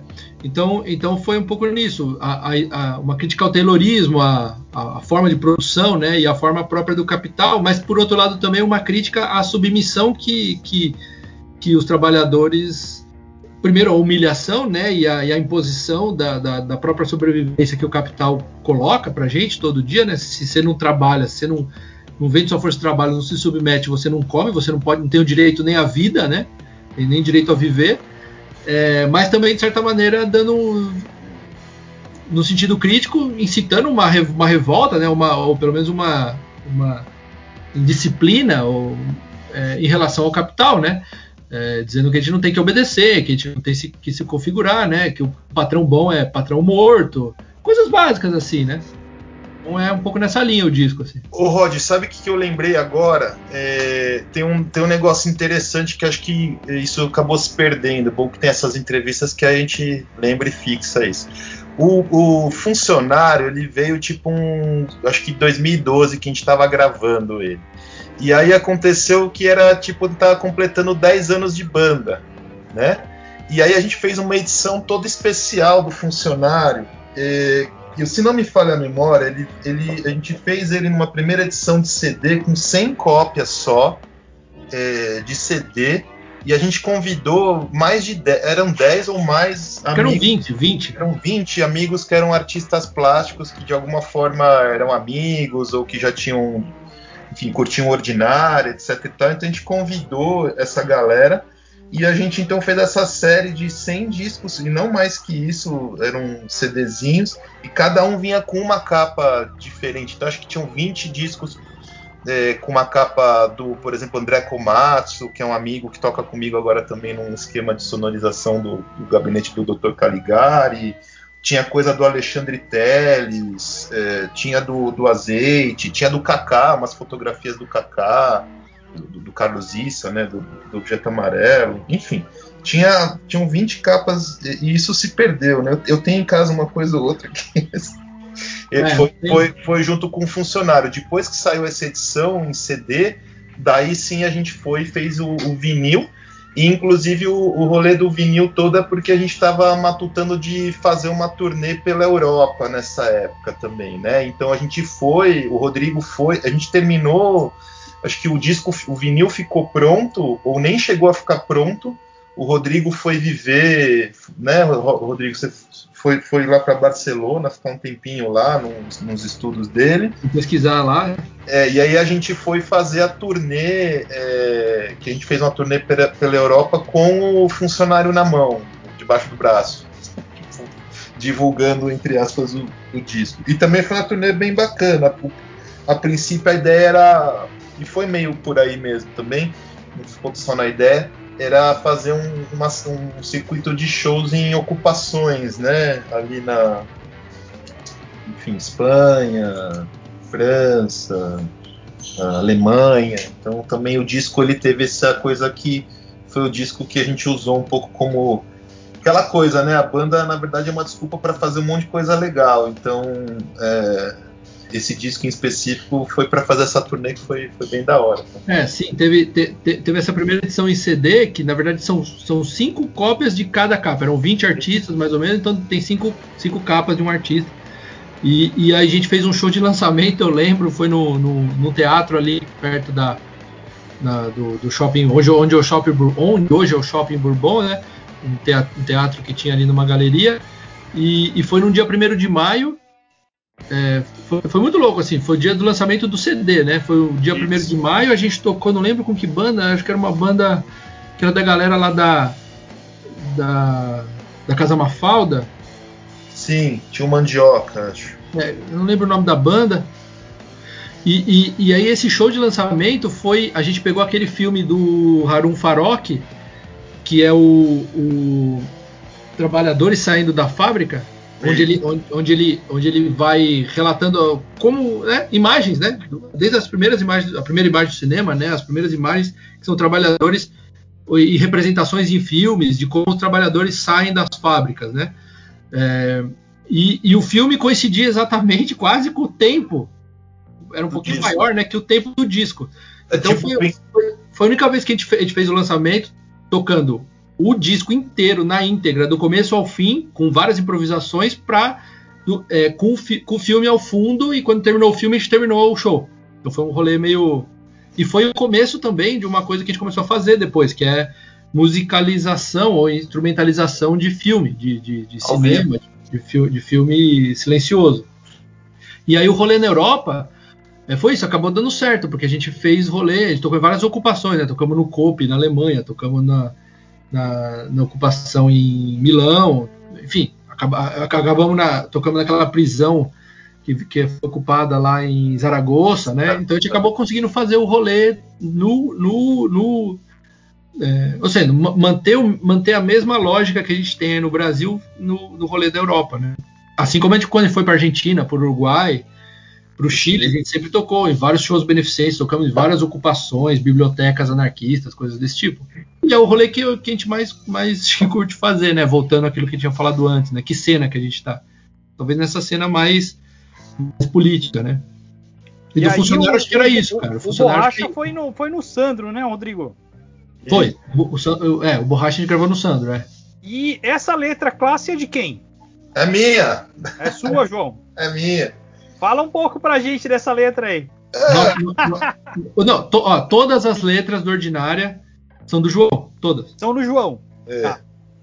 Massa. Ah, pô, não, no fim das contas, é, o disco, acho que a, a, capa dele, o Bar, acho que conseguiu captar direitinho ali, meio que a, qual que foi a nossa perce, percepção ali do que estava acontecendo lá em 2013, que como o Rodrigo falou, a gente estava envolvido no, no, processo, participando, né? Não como banda, mas acho que individualmente estava todo mundo é, por ali enfim, por ali que eu digo foi no início das coisas do, do, do passe livre, né? Não, no, no, ninguém se vestiu na bandeira amarela, nada disso aí, né? Mas eh, a gente começou a perceber um pouco. Oh, né? oh, ainda bem, viu, João? Ainda bem que não se vestiu na bandeira amarela aí, porque a gente já tá desconvidando vocês. E, e, e eu... não, a, a, a, nossa bandeira é vermelha e preta, cara. Pronto. Aí, aí eu começo a gostar. Isso. E eu lembro de estar tá voltando um dia da, de uma das manifestações, enfim, tinha muito amigo apanhando, aquela show de bomba no ar, etc e tal. E, e eu lembro de estar até voltando um dia com o Ramone, né? E, a gente tava conversando e de repente, no meio de uma manifestação, aparecem as tais das bandeiras verde e amarelo. E eu a gente tava indo embora, né? De um olhar pro outro e falar, puta, o que que tá rolando, né? o prenúncio ali do que ia acontecer depois. Mas aí ficou uma sensação, acho que pra gente, pelo menos ficou claro aí que o, que o disco ele, ele falava dessa da, da borracha mesmo, da porrada, da violência que estava começando a, a, a, aparecer e uma violência repressiva, né, na verdade, né? E, e aí a letra ela tem um pouco a ver com isso, né? Então, não sei, normalmente a, a letra ela para mim é, ela surge muito em função da música. Dificilmente eu escrevo uma letra e chego para a rapaziada ali e falo, pessoal, tive uma letra, fiz uma letra aqui, e aí você faz isso, você outro faz isso. Normalmente eu, eu espero um pouco a música começar a ganhar um corpo, para eu entender um pouco que lugar que eu posso, se precisa, inclusive, por letra, que lugar que isso pode acontecer, etc e tal. Então foi essa foi meio nesse processo mesmo, né? Eu lembro que, enfim, estava vivendo esse cotidiano aí de ver porradaria, bomba para lá, bomba para cá, história de amigo sendo preso, amigo apanhando em manifestação. E de repente, então. E, e, e eu não, não, escrevo muito, né? Eu tô, eu tô, cada vez mais econômico nessa história de escrever, e acho que, acho que essa fase aí estava mais ainda, né? Tipo, é isso que você falou, são são dois versinhos ali, né? Só. E talvez por preguiça até, viu? Não sei. É, mas é, eu tava gostando muito do instrumental da música e fiquei pensando que também pôr uma letra um pouco mais extensa na, naquilo ia, sei lá, ia, ia tirar um pouco o impacto dela. Gostei da frase ali, do jeito que ficou e acabou rolando. Ficou mesmo. Mas é, ô, cê, ô João, mas isso aí é uma arte, sabia, cara? Eu, eu acho muito louco eu, eu na, na minha banda, eu, eu tenho muito de espelho isso. Inclusive, esse, esse EP para mim é muito importante. E, por exemplo, o, o, primeiro disco do Polara, que tinha letras de quatro versos, assim, eu, eu achava fenomenal. Eu falava, o Carlinhos é um gênio, cara. Quatro, quatro versos, é, é, extremamente curto e diz tudo ali, é muito objetivo, sabe? É, é bem legal. É, um pouco acho que essa ideia, né? No fim das contas, é que cada um tem um jeito de escrever e inclusive de construir a música, né? Eu, eu no ordinário, como, como o Rodrigo falou, a gente já comentou, a ideia não é. Porque normalmente a, a, a, letra ou a voz ela aparece como um destaque que cobre tudo e todos os, né, as glórias pro vocalista e bababá. E eu não sei, eu nem, nem, nem acho que eu nem canto tão bem assim. Dou meu jeito lá, consigo fazer alguma coisa. E então parte um pouco dessa lógica também, né? Não vou, não vou eu com a letra é, querer fazer com que o, então agora a música para, ou tudo fica em função dessa do que eu vou falar aqui, né? Inclusive no ordinário a gente foi construindo e essa, essa música tem isso, né? Bom, se, se, se é o momento de ouvir um pouco, ou me ouvir o que está aqui na letra, percebe então que é, eu paro de tocar guitarra, o violoncelo some um pouco, então tá, é para falar aqui nesse momento, então é, desaparece um pouco todo mundo para aparecer um pouco isso aqui. E aí depois vai embora, né? Então acho que tem, tem um pouco. Faz parte também no jogo de construção da música, não só da letra, né? Mas da, do, de como aquilo a, funciona num arranjo dentro da, da própria música.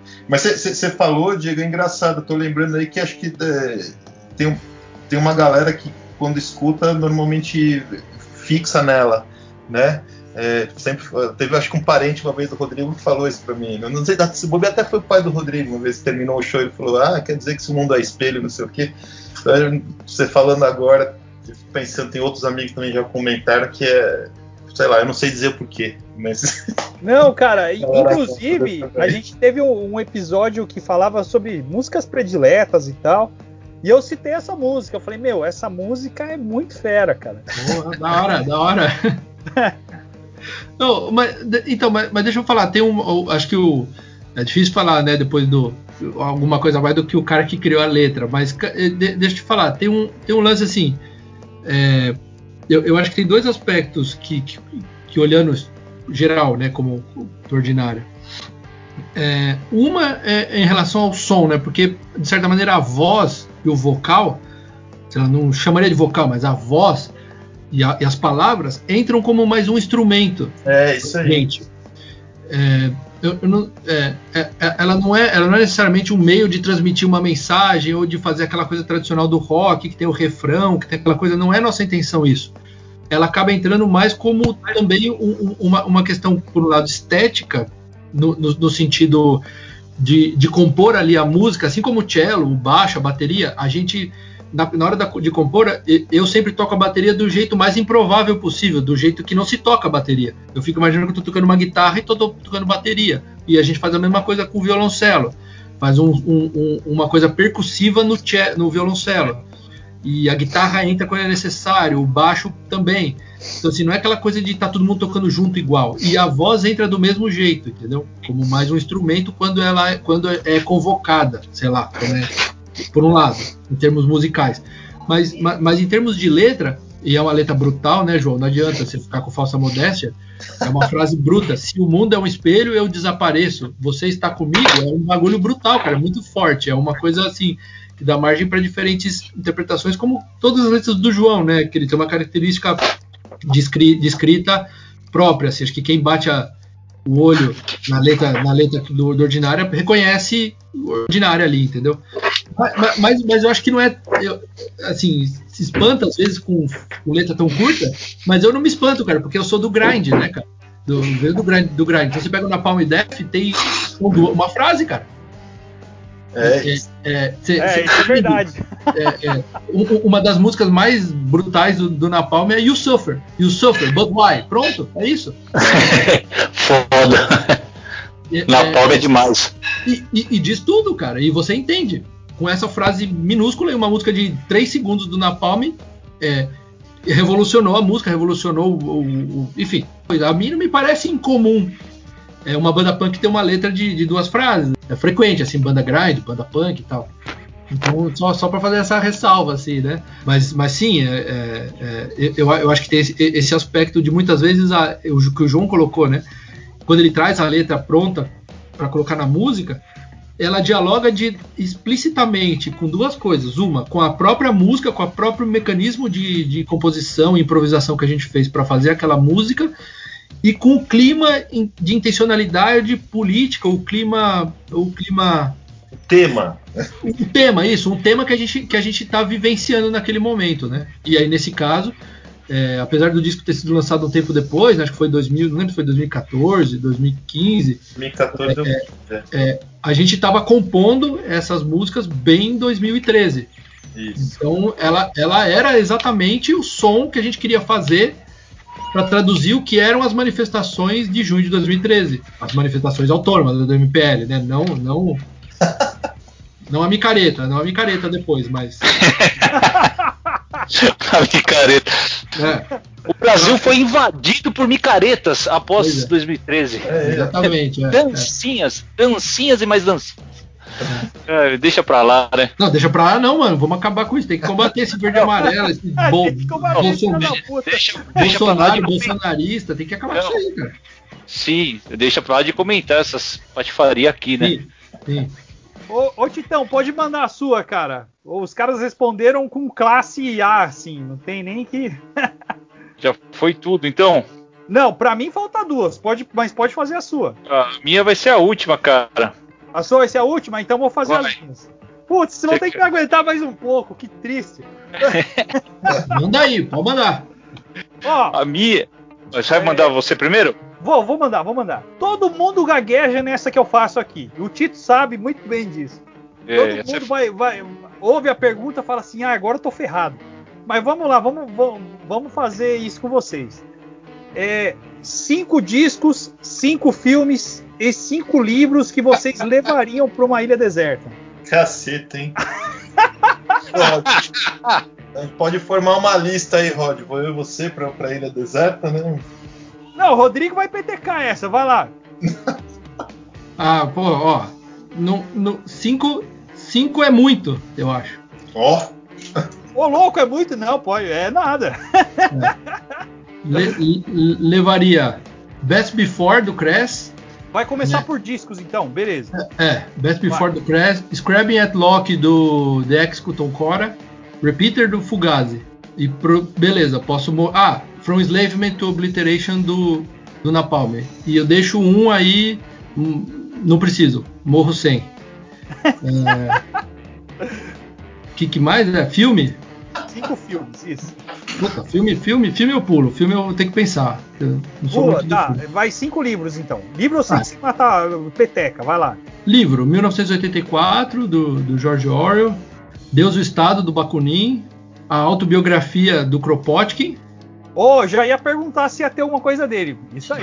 É, Eu acho que eu, eu- como eu vou para uma ilha deserta assim e não vou ter mais vida, acho que eu levaria também a, a autobiografia da Emma Goldman. Agora o João, vai, meu, já deu tempo pra você pensar aí, mano. cara, fiquei, fiquei perdido aqui, porque você começa a ficar velho, aí você fala, pô, tem uma par de coisa aí. Ó, vai pelo, João, vai pelo mais fácil, cinco discos. É, não, eu, Esse aí eu- é fácil. O Rod, o Rod roubou um meu, eu ia falar o, o repeater do, do Fugazi, pra mim gastou aqui o, até o osso. Não, então eu troco com você. Eu fico com o Andy Hits e você pega o Repeater. Tá bom, beleza. Repeater, até, até, até as, minhas- as crianças pulam aqui no repeater. Eu ouvi muito o Sister do, do Sonic Youth, eu gosto muito do Sonic Youth também, mas acho o Sister, sei lá, uma fase mais, parece mais garagem, não sei. Mais punk também. mais né? punk, é. É, tem- Se bem que eu gosto de tudo deles. É, eu gosto muito, mas muito mesmo. Uma época ouvi muito também, muito mais que hoje, né? É, o, o primeiro disco do Tom Zé, o Grande Liquidação, eu acho, eu acho um disco fodido porque ele fala muito de São Paulo nos anos, né, na virada dos 50 para os 60, ele saindo da Bahia, vindo para cá, e aquele olhar de imigrante, a metrópole. Então, eu acho fodido o disco nesse sentido. É, faz, até já faço um paralelo com o filme é, que predileto aqui vem da casa, o São Paulo Sociedade Anônima, do Luiz Sérgio Persson, que acho que conversa bem com aí que eu estava comentando do Tom Zé, da industrialização de São Paulo. Acho um filme, um filme um soco no estômago, aquele filme, fudido, enfim. Próprio na época também o Bandido da Luz Vermelha, gosto muito como filme. Ouvi muito mesmo também um terceiro, um quarto disco aí, o, o- o- da Patife Band, o Corredor Polonês, fenomenal. E aí consigo lembrar agora, não sei, nos últimos, sei lá, 4, 5 anos tenho ouvido bastante por conta do meu. Eu tenho uma menina e um menino, né? O Raul já deve estar com. Vai fazer seis anos agora aí, daqui a duas, três semanas.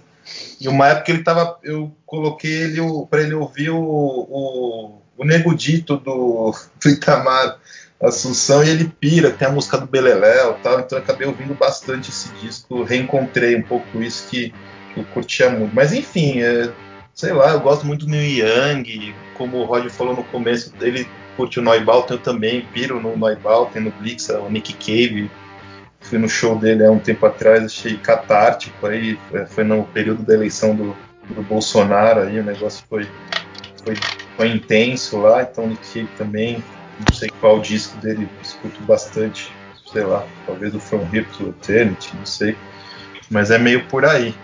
Ah, pô, mas é coisa pra cacete, né, meu? Livro eu não sei, eu gosto do Dostoiévski muito, o, Aê! Os irmãos Karamazov, acho que. Sei lá, deu destaque. Puta, eu li outro dia um. Aí não sei se é dos melhores, mas eu tô um pouco impactado ainda por isso. Eu li o chileno, o Bolanho. É tipo, esqueci o nome, é uma coisa meio assim. É, é a literatura. Né? É, tipo, literatura a literatura. É, a literatura nazista na América. É, eu, eu, acho esse livro. Eu li outro dia, fiquei chocado, assim, que é, é, também é um soco no estômago. Cara faz meio. Não sei como é que chama essa história, mas parece que ele tá fazendo uma reconstrução de uma literatura nazista que rolou aqui na América Latina. E aí você não sabe muito bem até onde aquilo que ele está contando é verdade e não é. Então enfim, tem um último conto ali que é bem sinistrão, fiquei bem, bem impactado. Não sei se ele é um dos melhores caras que eu já li, mas nesse momento eu fiquei meio assim com ele, né? E aí, sei lá, né? Os, os clássicos aí que o, que o Rodrigo estava comentando aí, do, os clássicos do anarquismo, né? Tal, também sempre, ainda mais nesses momentos, né? Tava lendo, é, não é um, não é um autor, né? Mas só para falar dessa coisa da literatura anarquista, etc e tal. Tava tô fazendo um negócio novo do Feio e usei um pouco uma entrevista do Durruti, né, que não era um, não era um, um escritor, vamos colocar assim, mas enfim, era dono de palavras lindas, né, então é, nesse momento que a gente está vivendo em específico, acho que ler essa rapaziada toda, libertária, anarquista, dá um, né, dá um vigor, né? Você fala, opa, vamos lá, vai, vamos em frente, que a coisa, a vida segue, a gente pode mudar um pouco essa história. Né? Kafka também, outro dia um amigo meu, Danilo Nakamura, né? É, me, me, me passou aí um, uma, acho que chama Fábula Curta do Kafka, tipo, é um parágrafo lá, que é a história de um rato querendo pegar um, aliás, um gato tentando pegar um rato também, aí me fez lembrar um pouco também da minha experiência de ler Kafka, fudido também. Mas sei lá, meu, sou ruim de fazer essas listas, cara. Se deixar, eu vou ficar citando um monte de coisa aí que, que não é muito. Ó, você tá em casa, João. Pode. e, e, até isso é muito legal, porque a galera depois vai pesquisar e tudo mais. É massa isso aí. É.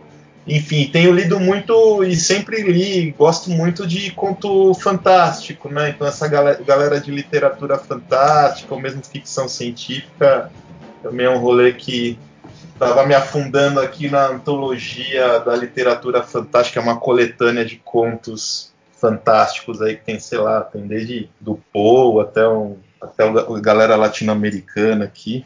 Então, ah, então, então, quer dizer que pode listar 40 coisas aí na 5. É, o, o, o, o, João pegou e conseguiu essa lacuna aí. Se você quiser, manda ver. Não tem... Malandro, hein? Malandro. Ô, Rod, não sei contar, mano. Faltei na matemática lá e essa confusão aí.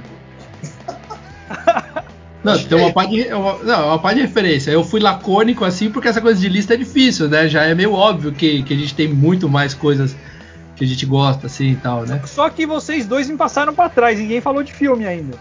Pô, não, ó, eu, eu São Paulo S.A., pra mim, clássico dos clássicos do Luiz Sérgio Persson, acho que é de 62. É, o, o João ainda falou do, desse, do, do Person e do Bandido da Luz Vermelha. Isso. Dois, é que eu tava lembrando de Tom Zé e lembrei desse Brasil anos 60 aí que. Puta, mas filme é foda, hein, meu? Sei lá, curto muito um Fellini. Pô, aquele, aqueles do, do neorrealismo italiano lá, cara, tipo. É, Alemanha no Zero, acho que é o Rossellini, né? acho foda também. O, o Ladrão de Bicicleta, do Vitório de Sica, também acho isso aí até arrepia só de, de falar. E sei lá, meu, gosto também do, do rolê do Sérgio Leone, assim, né? Aqueles faroeste. É, ah, eu curto também. Espaguete, mais sério, né? Era uma vez no Oeste, e gosto daquele que ele faz já falando dos Estados Unidos, era uma vez na América, acho fodido aquilo lá também, esse tipo filme. Mas enfim, não sei o que tá me passando na cabeça agora. E você, Rod? Ah, mano, eu, eu, eu não tenho muito pegado assim com o filme. Eu assisto, curto, mas, por exemplo, eu, eu um filme que marcou uma festa de família do, do dos dinamarqueses lá, nem lembro o nome dos caras. É... é. Dogma, do Dogma 95, né? Essa galera do Dogma 95. E, e, e, aí eu acabo pegando muito filme também vinculado à educação, né? Que, que, que eu acabo trabalhando também em aula, para mim é uma ferramenta pedagógica também, o filme, né? Acaba funcionando tendo mais essa função. Tipo o é. Casper House si, não? Pô, isso é demais, né? Meu Enigma do Caspar House é animal, é um filme bom pra caramba também. É, mas é, eu gosto também do A Língua das Mariposas, né? Que é. Ah, isso é bonito. Uma perspectiva de um professor anarquista na, na pré-revolução espanhola, assim. É, gosto também, é, eu gosto muito de filme protagonizado por criança, assim, nesse sentido, para é, é para falar sobre a realidade, uma realidade política a partir de, de, de uma visão que não é necessariamente panfletária, né? É, então, sei lá, A Culpa é do Fidel, por exemplo, é um filme que eu gosto bastante. Tem um filme chileno que chama Machuca. Machuca, é. É, é, eu, eu, eu, pego um pouco mais por, por, bastante por filmes nessa linha assim blockbuster em geral eu não, não gosto assim filmes quando eu era moleque até gostava né de terror sexta-feira 13 isso aí eu ainda guardo no coração a Evil Dead essas coisas né Pet Cemitério o cemitério de, de maldito né, cemitério maldito eu pirava muito em filme de terror, assim, quando era, quando era criança. Então tem é os filmes da Canibal, os filmes da Canibal Produções, recomendo, assim, eu curto, eu gosto. Os filmes do Gursos, gosto pra caramba também, acho foda, da Bulhorgia, né? Acho, acho animal. quando você vai pensando, sabe quem que eu lembrei que eu acho fodido, acho que você gosta muito também, é o Ken Loach. Pô, ah, claro, sim, sim. E aquele Eu, Daniel Blake, cara, esse é tipo o retrato aí. Nossa, esse filme é excepcional, cara. É animal, né? É, tipo, eu vi um último dele que fala do, do rolê de uberização também. Tá nessa. O, o, a procura de Eric também, acho fodido. A procura de Eric, o Terra Liberdade é foda Terra também. Liberdade. Então o Ken Loach, parabéns aí, o cara não dá ponto sem nó. Grande é. cineasta, grande contador de história, assim, né? Sem muita frescura. Esse que eu acho que é legal o rolê do filme dele, né? É uma história, né? É é, agora, se eu tivesse que levar para uma ilha, assim, para ficar assistindo, é, eu acho que eu levaria Curtindo a Vida Doidado. Oh, esse é bom, cara. Pô, esse é bom. Gosta. Esse aí todo mundo gosta. É. Já, teve, já teve convidado aqui que falou dele, né, Diegão? Acho que foi o, Paulão, do né? Trator, né? né? É, do Projeto Trator, da hora. É isso aí. Pra, se, se, sessão da tarde na Ilha Deserta é curtindo a vida doidado pra mim. Galera, aqui para fechar do meu lado, porque ainda tem o título. É, qual a mensagem ou conselho vocês deixariam para uma banda iniciante aí? De que forma eles poderiam produzir e divulgar seus discos? Vocês que são rodados aí do movimento punk, dá uma receita de bolo aí pra galera. Ah, posso, dar, posso dar receita? Vai lá, vai lá. Vai lá. Pega a caneta aí, anota. Todo mundo pega a caneta, um papel. Todo mundo pegou? Pegou o papel? São ingredientes muito complexos. Faça você mesmo. Terminou a receita.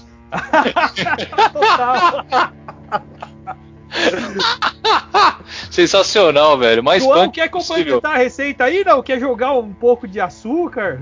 Não, tempero? Quer colocar sal grosso? Sal Pode, grosso? Vou, vou, é, então vou, eu vou reformular. Faça você mesmo e tempere a gosto. Puta, sensacional, velho. Putz, esse cara é o Masterchef, mano. Da hora. Vai lá, Titão. Porra, sensacional. Que aula, velho. Puta que pariu. Manos, vou fazer a última aqui, cara, que sobre especificamente os últimos EPs e singles que vocês lançaram, né, de protesto contra a, as altas tarifas do transporte público. É, vocês conseguiram atingir um nível legal, assim, satisfatório de conscientização através desses lançamentos? Teve um resultado mais prático do que só o protesto em si? Fale, fale um pouco sobre isso. A, a gente já, desde que começou o Ordinária, é, a gente tem essa. Uma das coisas que, que move a gente um pouco é essa discussão política tal. E aí, desde 2002, é, alguns eventos foram acontecendo em paralelo à existência da banda e a gente carinhosamente sempre é, fez questão de marcar esses lindos momentos da história, como a visita do, do Bush é, ao Brasil, a visita do Papa, enfim. É, então a gente sempre fez esses, esses EPs ou esses singles, enfim, esses registros sonoros que tinha muito mais um sentido de disso que você falou, né? de, de de certa forma, é, deixar claro para as pessoas, enfim, com uma certa ironia, obviamente, aí o, o que a gente é, porque quando essas figuras vêm para o Brasil, isso sempre gera uma comoção, né? Aquela coisa toda. a gente sempre, tipo, você, pô, puta papagaiada isso, Papa um sacana, o Bush é um, um escroto. E, e aí a ideia era um pouco essa, né? Então, chamar a atenção aí para aproveitar essa, esse gancho aí que a vinda dessa, dessas figuras estavam é, suscitando aí na, na mídia, etc., na, na, na, conversa entre as pessoas e também daí pegar um pouco esse espírito punk de falar, ó, oh, peraí, né? A gente dá uma cutucada aí um pouco de um jeito mais violento, né? E, e também, é, desde o início da banda, como o Rodrigo falou, a gente tem uma relação é, muito simpática e, e de, de apoio, inclusive as causas é, do movimento passe livre, né? Então a gente, eu não lembro quando apareceu isso exatamente para a gente, mas teve um momento que teve um aumento de tarifa e naquele momento a gente decidiu uh, lançar um, um, disquinho. Depois o Rod acho que pode lembrar o ano aí, mas é, como se fosse um EP, uma colagem de músicas. Então a gente usa muito ensaio, coisas que a gente ainda não tem estruturado como música para fazer uns montar uns sons mesmo, uns ruídos, etc e tal. E com isso, obviamente que quando a gente lança é, essas coisas, é, eu acho que a questão não é nem o quanto a gente acaba impactando na, no mundo com esses nossos lançamentos, mas com certeza de alguma forma de apoiar, no caso do MPL em, em, particular, um pouco de chamar a atenção é, das pessoas que de repente estão ouvindo Ordinária é, desse fato. Virou até meio que, pô, a gente decidiu então toda vez que tiver um aumento da tarifa de São Paulo, a gente lança algo, né?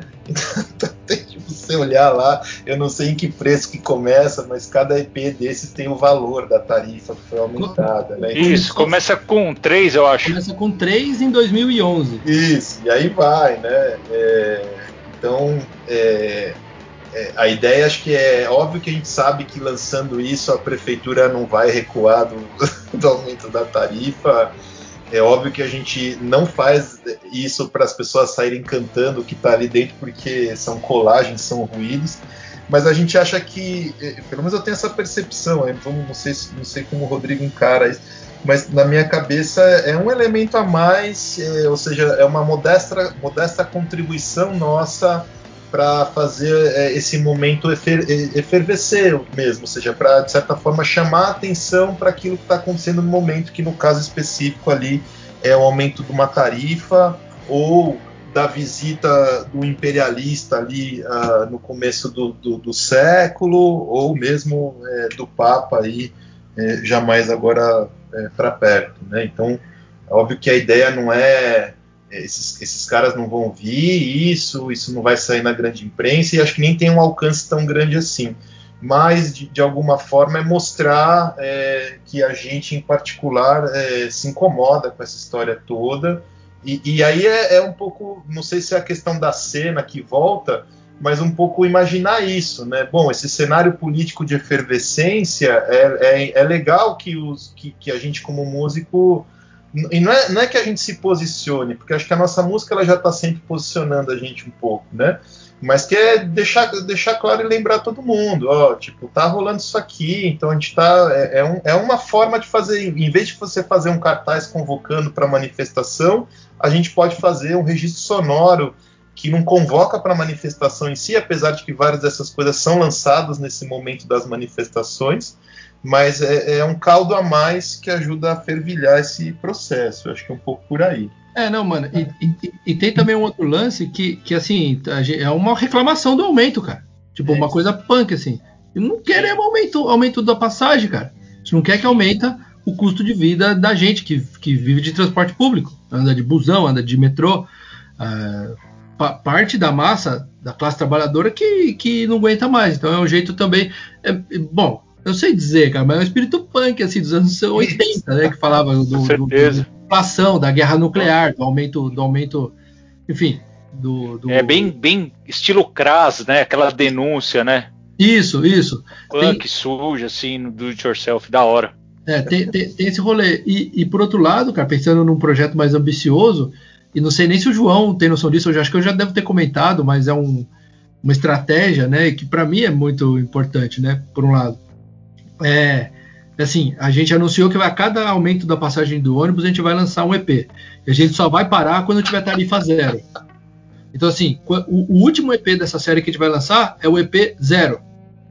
Aí, beleza. Quando tarifa zero, zero. E aí, como a gente, claro, tem o desejo de que a, a, a, gente consiga a tarifa zero, a gente sabe que isso vai demorar bastante tempo. Isso é uma forma de a gente manter a banda viva. Viva e ativa. É um jeito de eu ter que é, manter esses caras amarrados a, é, todos, eu e eles todos amarrados, com compromisso político de cada vez que aumentar a passagem a gente lançar um disco. É um plano, é isso? É um plano maquiavélico de, de, de, de, tornar o ordinário uma entidade que exista, exista por centenas de anos, por milênios, entendeu? Lançando, lançando disco. Mas assim, tem, tem, tem esse aspecto também, né, meio Cres mesmo, de, de, tirar meio Dead Kennedys, né? Isso, de, de, de ter esse rolê irônico e tal, e tirar.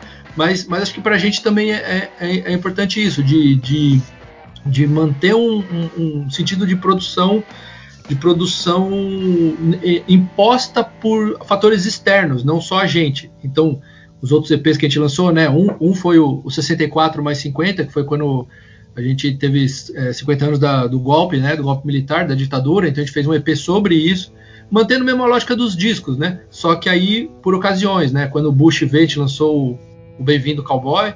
O Papa, a gente fez o Adios Papa, que é um disco brutal, que é anticlerical, né? Assim, enquanto todo mundo tá pagando pau pra esse Papa babaca, eu, como bom anarquista, quero que ele morra, né? Como todo ele, todo clero e toda igreja. Assim, assim toda religião. Então, assim, tem. tem é, é, acaba sendo episódicos, né? Discos episódicos. Aí quando o Dória é, também estava se, candidatar, se candidatando, a gente fez um disco em homenagem ao Dória, né? O Júnior. Júnior, legal. Então, então, tem, então tem, tem um pouco dessa, dessa, desse lance. E agora, o que acontece? Como eu estou morando em Florianópolis, e aí, é o que eu estava comentando lá no começo, né? Quando falou do futuro da banda, sei lá. Eu estou morando em Florianópolis e, e eventualmente eu vou para São Paulo, né? Visitar parente ou fazer outras coisas, encontrar os amigos, ir em show e tal. E nesses momentos a gente se junta sempre para comer pizza, falar merda e ensaiar. E, então a gente tem por exemplo, agora no, a, gente tem cinco, seis músicas, bem dizer, prontas, é. gravadas de ensaio que a gente não, não gravou em estúdio. Então a gente tem um, um disco, um EP, um, alguma coisa pronta que, que, a gente não conseguiu registrar em estúdio. Então, é, com o, o é, tem essa dificuldade do, do, do, da distância, né? Por um lado, e aí com a pandemia não teve como, né? Acabou, né? Inclusive, a, é, não é nem só. Aí não é só distância em relação à galera aí de São Paulo, né? Do, do, do Ordinária que ficou aí. Mas eu tenho uma banda, toco numa banda aqui também em Florianópolis, Never Again, que é uma banda mais, mais grind, mas também bastante diferente, assim, grind meio full of hell, assim, um negócio meio com uns, uns barulhos eletrônicos, umas coisas assim. Eu não vejo os caras há um ano, a gente não ensaia também há um ano. Então, com a, com a pandemia, a gente parou tudo mas de certa maneira esses EPs, por a gente não ter necessidade de gravar em estúdio, fazer tudo bonitinho, a gente consegue fazer de casa. O João grava alguma coisa na casa dele, eu faço umas colagens, a gente vai fazendo, é, é, pegando sobra de, de ensaio, sobra de estúdio, remixa alguma coisa e faz um disco. Então é uma forma de manter a gente é, ativo e produzindo mesmo à distância, né? Porra, legal. Só complementando, pegando um gancho aí do que você falou dos protestos, né, Diegão, não sei se você lembra aqui, em 2011, 2012 também, né, os efeitos colaterais de aumento da tarifa em São Paulo causava aqui também no interior, a galera começou a se agrupar, pegar, tipo, fazer grupos de carona, para quem precisava ir para São Paulo, se locomover, sei lá, para Jundiaí, Bragança, em vez de pegar o busão, galera se, se hum, fazia os grupos no Face para boicotar e, e ir de carro e rachar gasosa, essas coisas. Teve uma movimentação assim, né, né? Bem nessa época aí que vocês começaram a lançar esses EPs. Um efeito meio colateral também desses protestos, né? É. Eu acho que esse rolê foi, foi bem. É, é eu, eu, particularmente, vejo é, todo esse rolê do MPL, né, do, do passe livre, como ele de uma forma ou de outra foi, foi gerando uma série, uma série de frutos que, que, que para além de conquistas ou não, falam muito da forma como as pessoas começaram a encarar é, alguns desses problemas cotidianos, né? Que, que, que num primeiro momento tem a ver com o que você fala, né? De, de, de organização, por exemplo, de carona, de, de, de, de distribuição de linha de ônibus pela cidade, mas para além disso, de uma, de uma forma de se organizar mais horizontal, né, que, que tem uma proposta diferente, por exemplo, do que a política formal, né, política é, institucionalizada em partidos, etc. e tal. Então, acho que também, é, é, nesse sentido, é, dá força para isso, para esse tipo de, de, organização, do jeito de se organizar, na verdade, que o MPL é, traz e trouxe, né, sempre de, desde o início aí da, da história, para a gente também foi sempre de interesse nosso também isso, né? Então os EPs nesse sentido também dando, alinhando um pouco isso com as nossas expectativas políticas, é, vamos colocar assim. Né? Queria saber dos dois aí, é, o que vocês ouvem de jazz, meus amigos? Bom, é, Posso começar, Rod? Vai, vai. Cara, eu, eu escuto bastante. É, teve uma época é, que tava ouvindo muito, muito mesmo. Né, entrei numa pira. E eu gosto muito de uma cena específica lá dos anos 50 e 60, né? Então, é, via muito o, o Ornette Coleman. Eu, eu tive, sei lá, é, você não fez na pergunta dos cinco maiores shows, mas é, com certeza para mim é, o show mais fodido que eu fui na minha vida foi do Ornette Coleman no Sesc Pompeia, no Sesc Pinheiros. Não chora, não chora, hein, Riveiros? Vou chorar. Caraca, velho. Essa lenda, mano. Foi fudido, é, acabou a luz no meio do show. Era, era, eu não lembro que época do ano que era, mas é, devia ser começo de ano. Então essas chuvas torrenciais em São Paulo acabou a luz no SESC, então imagina, terminou uma música e desligou a luz geral. E ficou aquela coisa meio, e agora, e agora? E aí de fundo surge o, o, o saxofone do Annette Coleman tocando Lonely Woman. Cara, tá, tá até arrepiado, assim. Ele continuou tocando, cara. Foi um bagulho impressionante. Foi, foi maravilhoso. Foi brutal, assim. oh, esse, esse disco, aliás, esse disco aí do, do Ornette Coleman é demais, né? Não, é, é animal. E eu imagino, eu tava querendo ouvir essa música. E quando o cara saca isso nesse momento, Pra mim foi uma, tipo, a lição de vida de palco ali, sabe? Ah, acabou a luz, cara, eu vou, me, vou ter que lidar com o improviso aqui, é assim que vai mesmo. E foi lindo, acho que voltou a luz e pelo menos a, a, galera do Sesc teve a decência de não ligar tudo, sabe? Então foi, foi uma coisa até que meio que aproveitaram ali a escuridão e deixaram um, um tempo a mais para e nesse som foi foi fudido. Então o Nat Coleman, aí também escuto muito muito o, o, o, o, o Coltrane também, né? Uh, gosto muito do, do Charles Mingus. Uh, ah, é? Tô tentando Show, lembrar, cara, agora que tá me, tá me escapando. Tem um, um o Eric Dolph, lembrei. O Eric Dolph, que tocava também com, com o Charles Mingus uma época, com toda uma outra galera, eu acho é, fenomenal. Mas é todo mundo meio nesse rolê aí nos 50 e 60, né? Legal. Acho fodido, assim, né? Mais free jazz mesmo, né? É, isso. É, é eu, eu, eu particularmente ouço pouco jazz. Ouço bastante, bem pouco, assim. Eu, eu gosto eu gosto do Dornet Coleman. Eu ouço muito John Zorn e tudo que o John Zorn faz. John Zorn é foda. Brutal. É, o Charlie Haden, e principalmente os rolês mais vinculados à política que ele, que ele, que ele tem, assim, que ele, que ele, que ele gravou. É, eu, eu não sei se é jazz tal, mas o Phil Minton, né? Sim que é improvisação livre e tal, mas enfim, fica nesse meio, nesse meio meio do caminho assim. E para mim, assim, é, o Peter Brotman. Peter Brotman também. É Cara, assim, e, e, aí também de show, né? Já que o Riveiros fez o relato dele do show de jazz. Para mim, assim, um dos melhores shows da minha vida foi do Peter Brotman, cara. É, eu, eu, eu, eu, nunca tinha visto um velhinho, né, tocando uma cornetinha assim, né? Você fala, porra, vai ser aquele, aquela coisa de jazz, né? Foró, foró, foró. Bicho, foi, foi quase um show de grind. de tão pesado e tanto barulho, tanta dissonância, tanta massa sonora que o baterista, o baixista e ele fizeram. Assim, foi um show, eu não sei dizer, cara, tipo, muito mais potente do que 90% dos shows de punk, de metal que eu vi na minha vida. E de um velhinho, é, velhinho já deve ter mais, não sei, mais de 80. Deve ter uns 80 anos por aí. Então foi uma das coisas mais impressionantes. Então eu ouço muito isso assim. É, eu gosto de barulho. Então para mim quando o jazz chega perto do, do, do grind, do noise, é, aí, é, aí é onde eu vou, onde eu escuto jazz. Pô, galera, antes de encerrar, só eu, eu queria até perguntar para vocês aonde as pessoas podem encontrar o merchan aí do Ordinária Hit, porque eu, por exemplo, estou tentando comprar a camiseta de vocês faz uns três anos. É, e é, é sério, é sério. E onde dá para comprar CD, comprar camiseta? Onde que a gente consegue fazer isso e de que forma?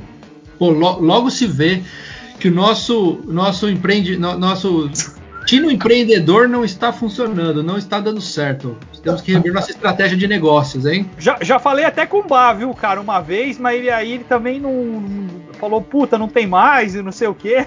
Não vingou, né? Não, beleza.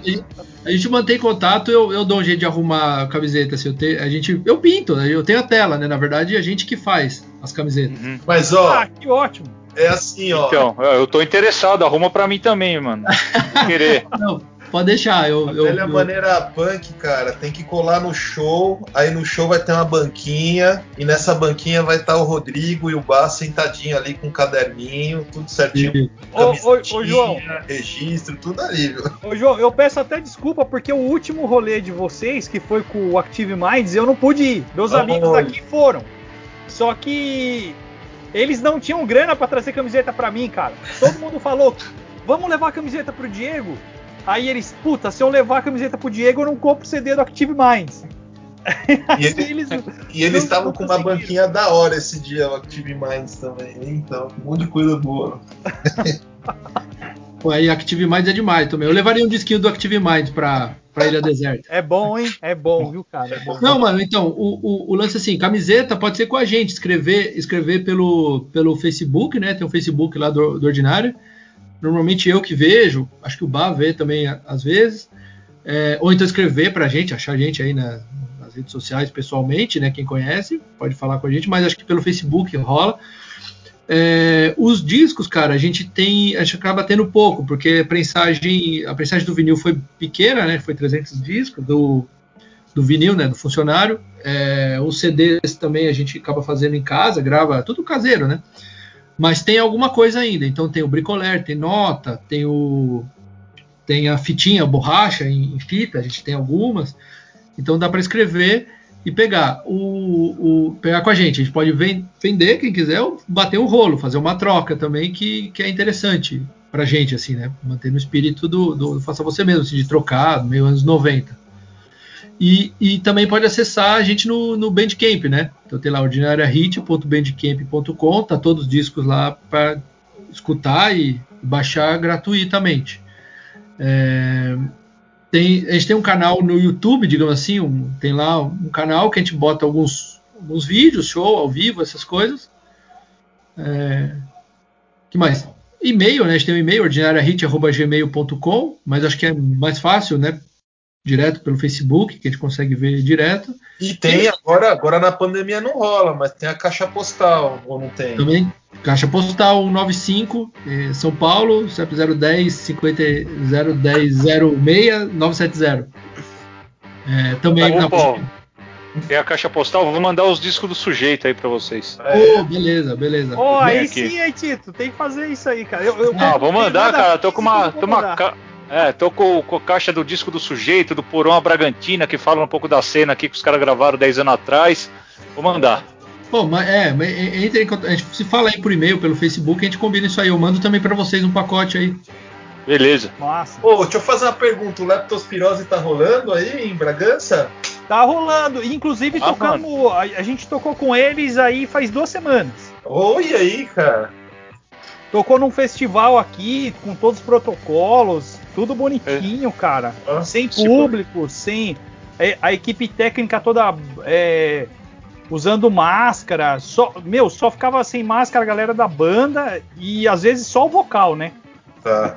É bem, bem fera, foi bem legal. Eu posso mandar o link depois pelo Rodrigo aí. Manda aí, é. Oh, e, e, outro rolê, cara, o, o sujeito ali eu não, não conheço, assim, mas o Crasso eu já conheço, a gente tinha. É, até trocava ideia, né, Diego? Sim, sim. E, e, tentando armar show junto e nunca coincidiu, né, cara? Nunca rolou. Vamos manter essa ideia, cara. Sim, sim, da seria. Oh, isso aí é uma honra. Bora, bora marcar, cara. Quando, quando der assim, a gente se, se organiza para fazer isso. Beleza. Sim, seria muito legal, cara. E, e aí a gente entra em contato, qualquer coisa, né? Queria agradecer aí os rapazes aí, mano, do Ordinária Hit. Obrigado mesmo de vocês terem aceito o convite aí, a disponibilidade de vocês aí. Eu sei que o tempo é correria aí. Cara, banda lendária de São Paulo. Uh, ah, 20 anos, né, galera? É isso aí, né? É isso aí. Total, e 20 totalmente, anos. Né? Totalmente engajados com arte aí, protesto. Procurem aí, Bandcamp, deu toda a letra aí na entrevista. Obrigado mesmo, viu? Mano, valeu aí. Eu, eu, eu, que, eu que agradeço aí, né, minha oportunidade de poder trocar essa ideia aí, falar um pouco, né, da, do, do Ordinária e a partir daí, né, acho que da galera que tá ouvindo, agradecer também todo mundo que, que ouviu o programa. Eu também é, escuto o programa, vocês têm bom gosto musical também, isso ajuda, né? Assim, é, é, da hora. É, então a gente também, quem quiser entrar em contato, acho que para a gente é uma oportunidade de ampliar também os contatos, as relações, assim, com outras bandas, com outras cenas. Então, quem tiver, quiser entrar em contato aí, fica à vontade e agradecer aí. Valeu mesmo, cara. Obrigadão. É, Valeu, Diegão aí.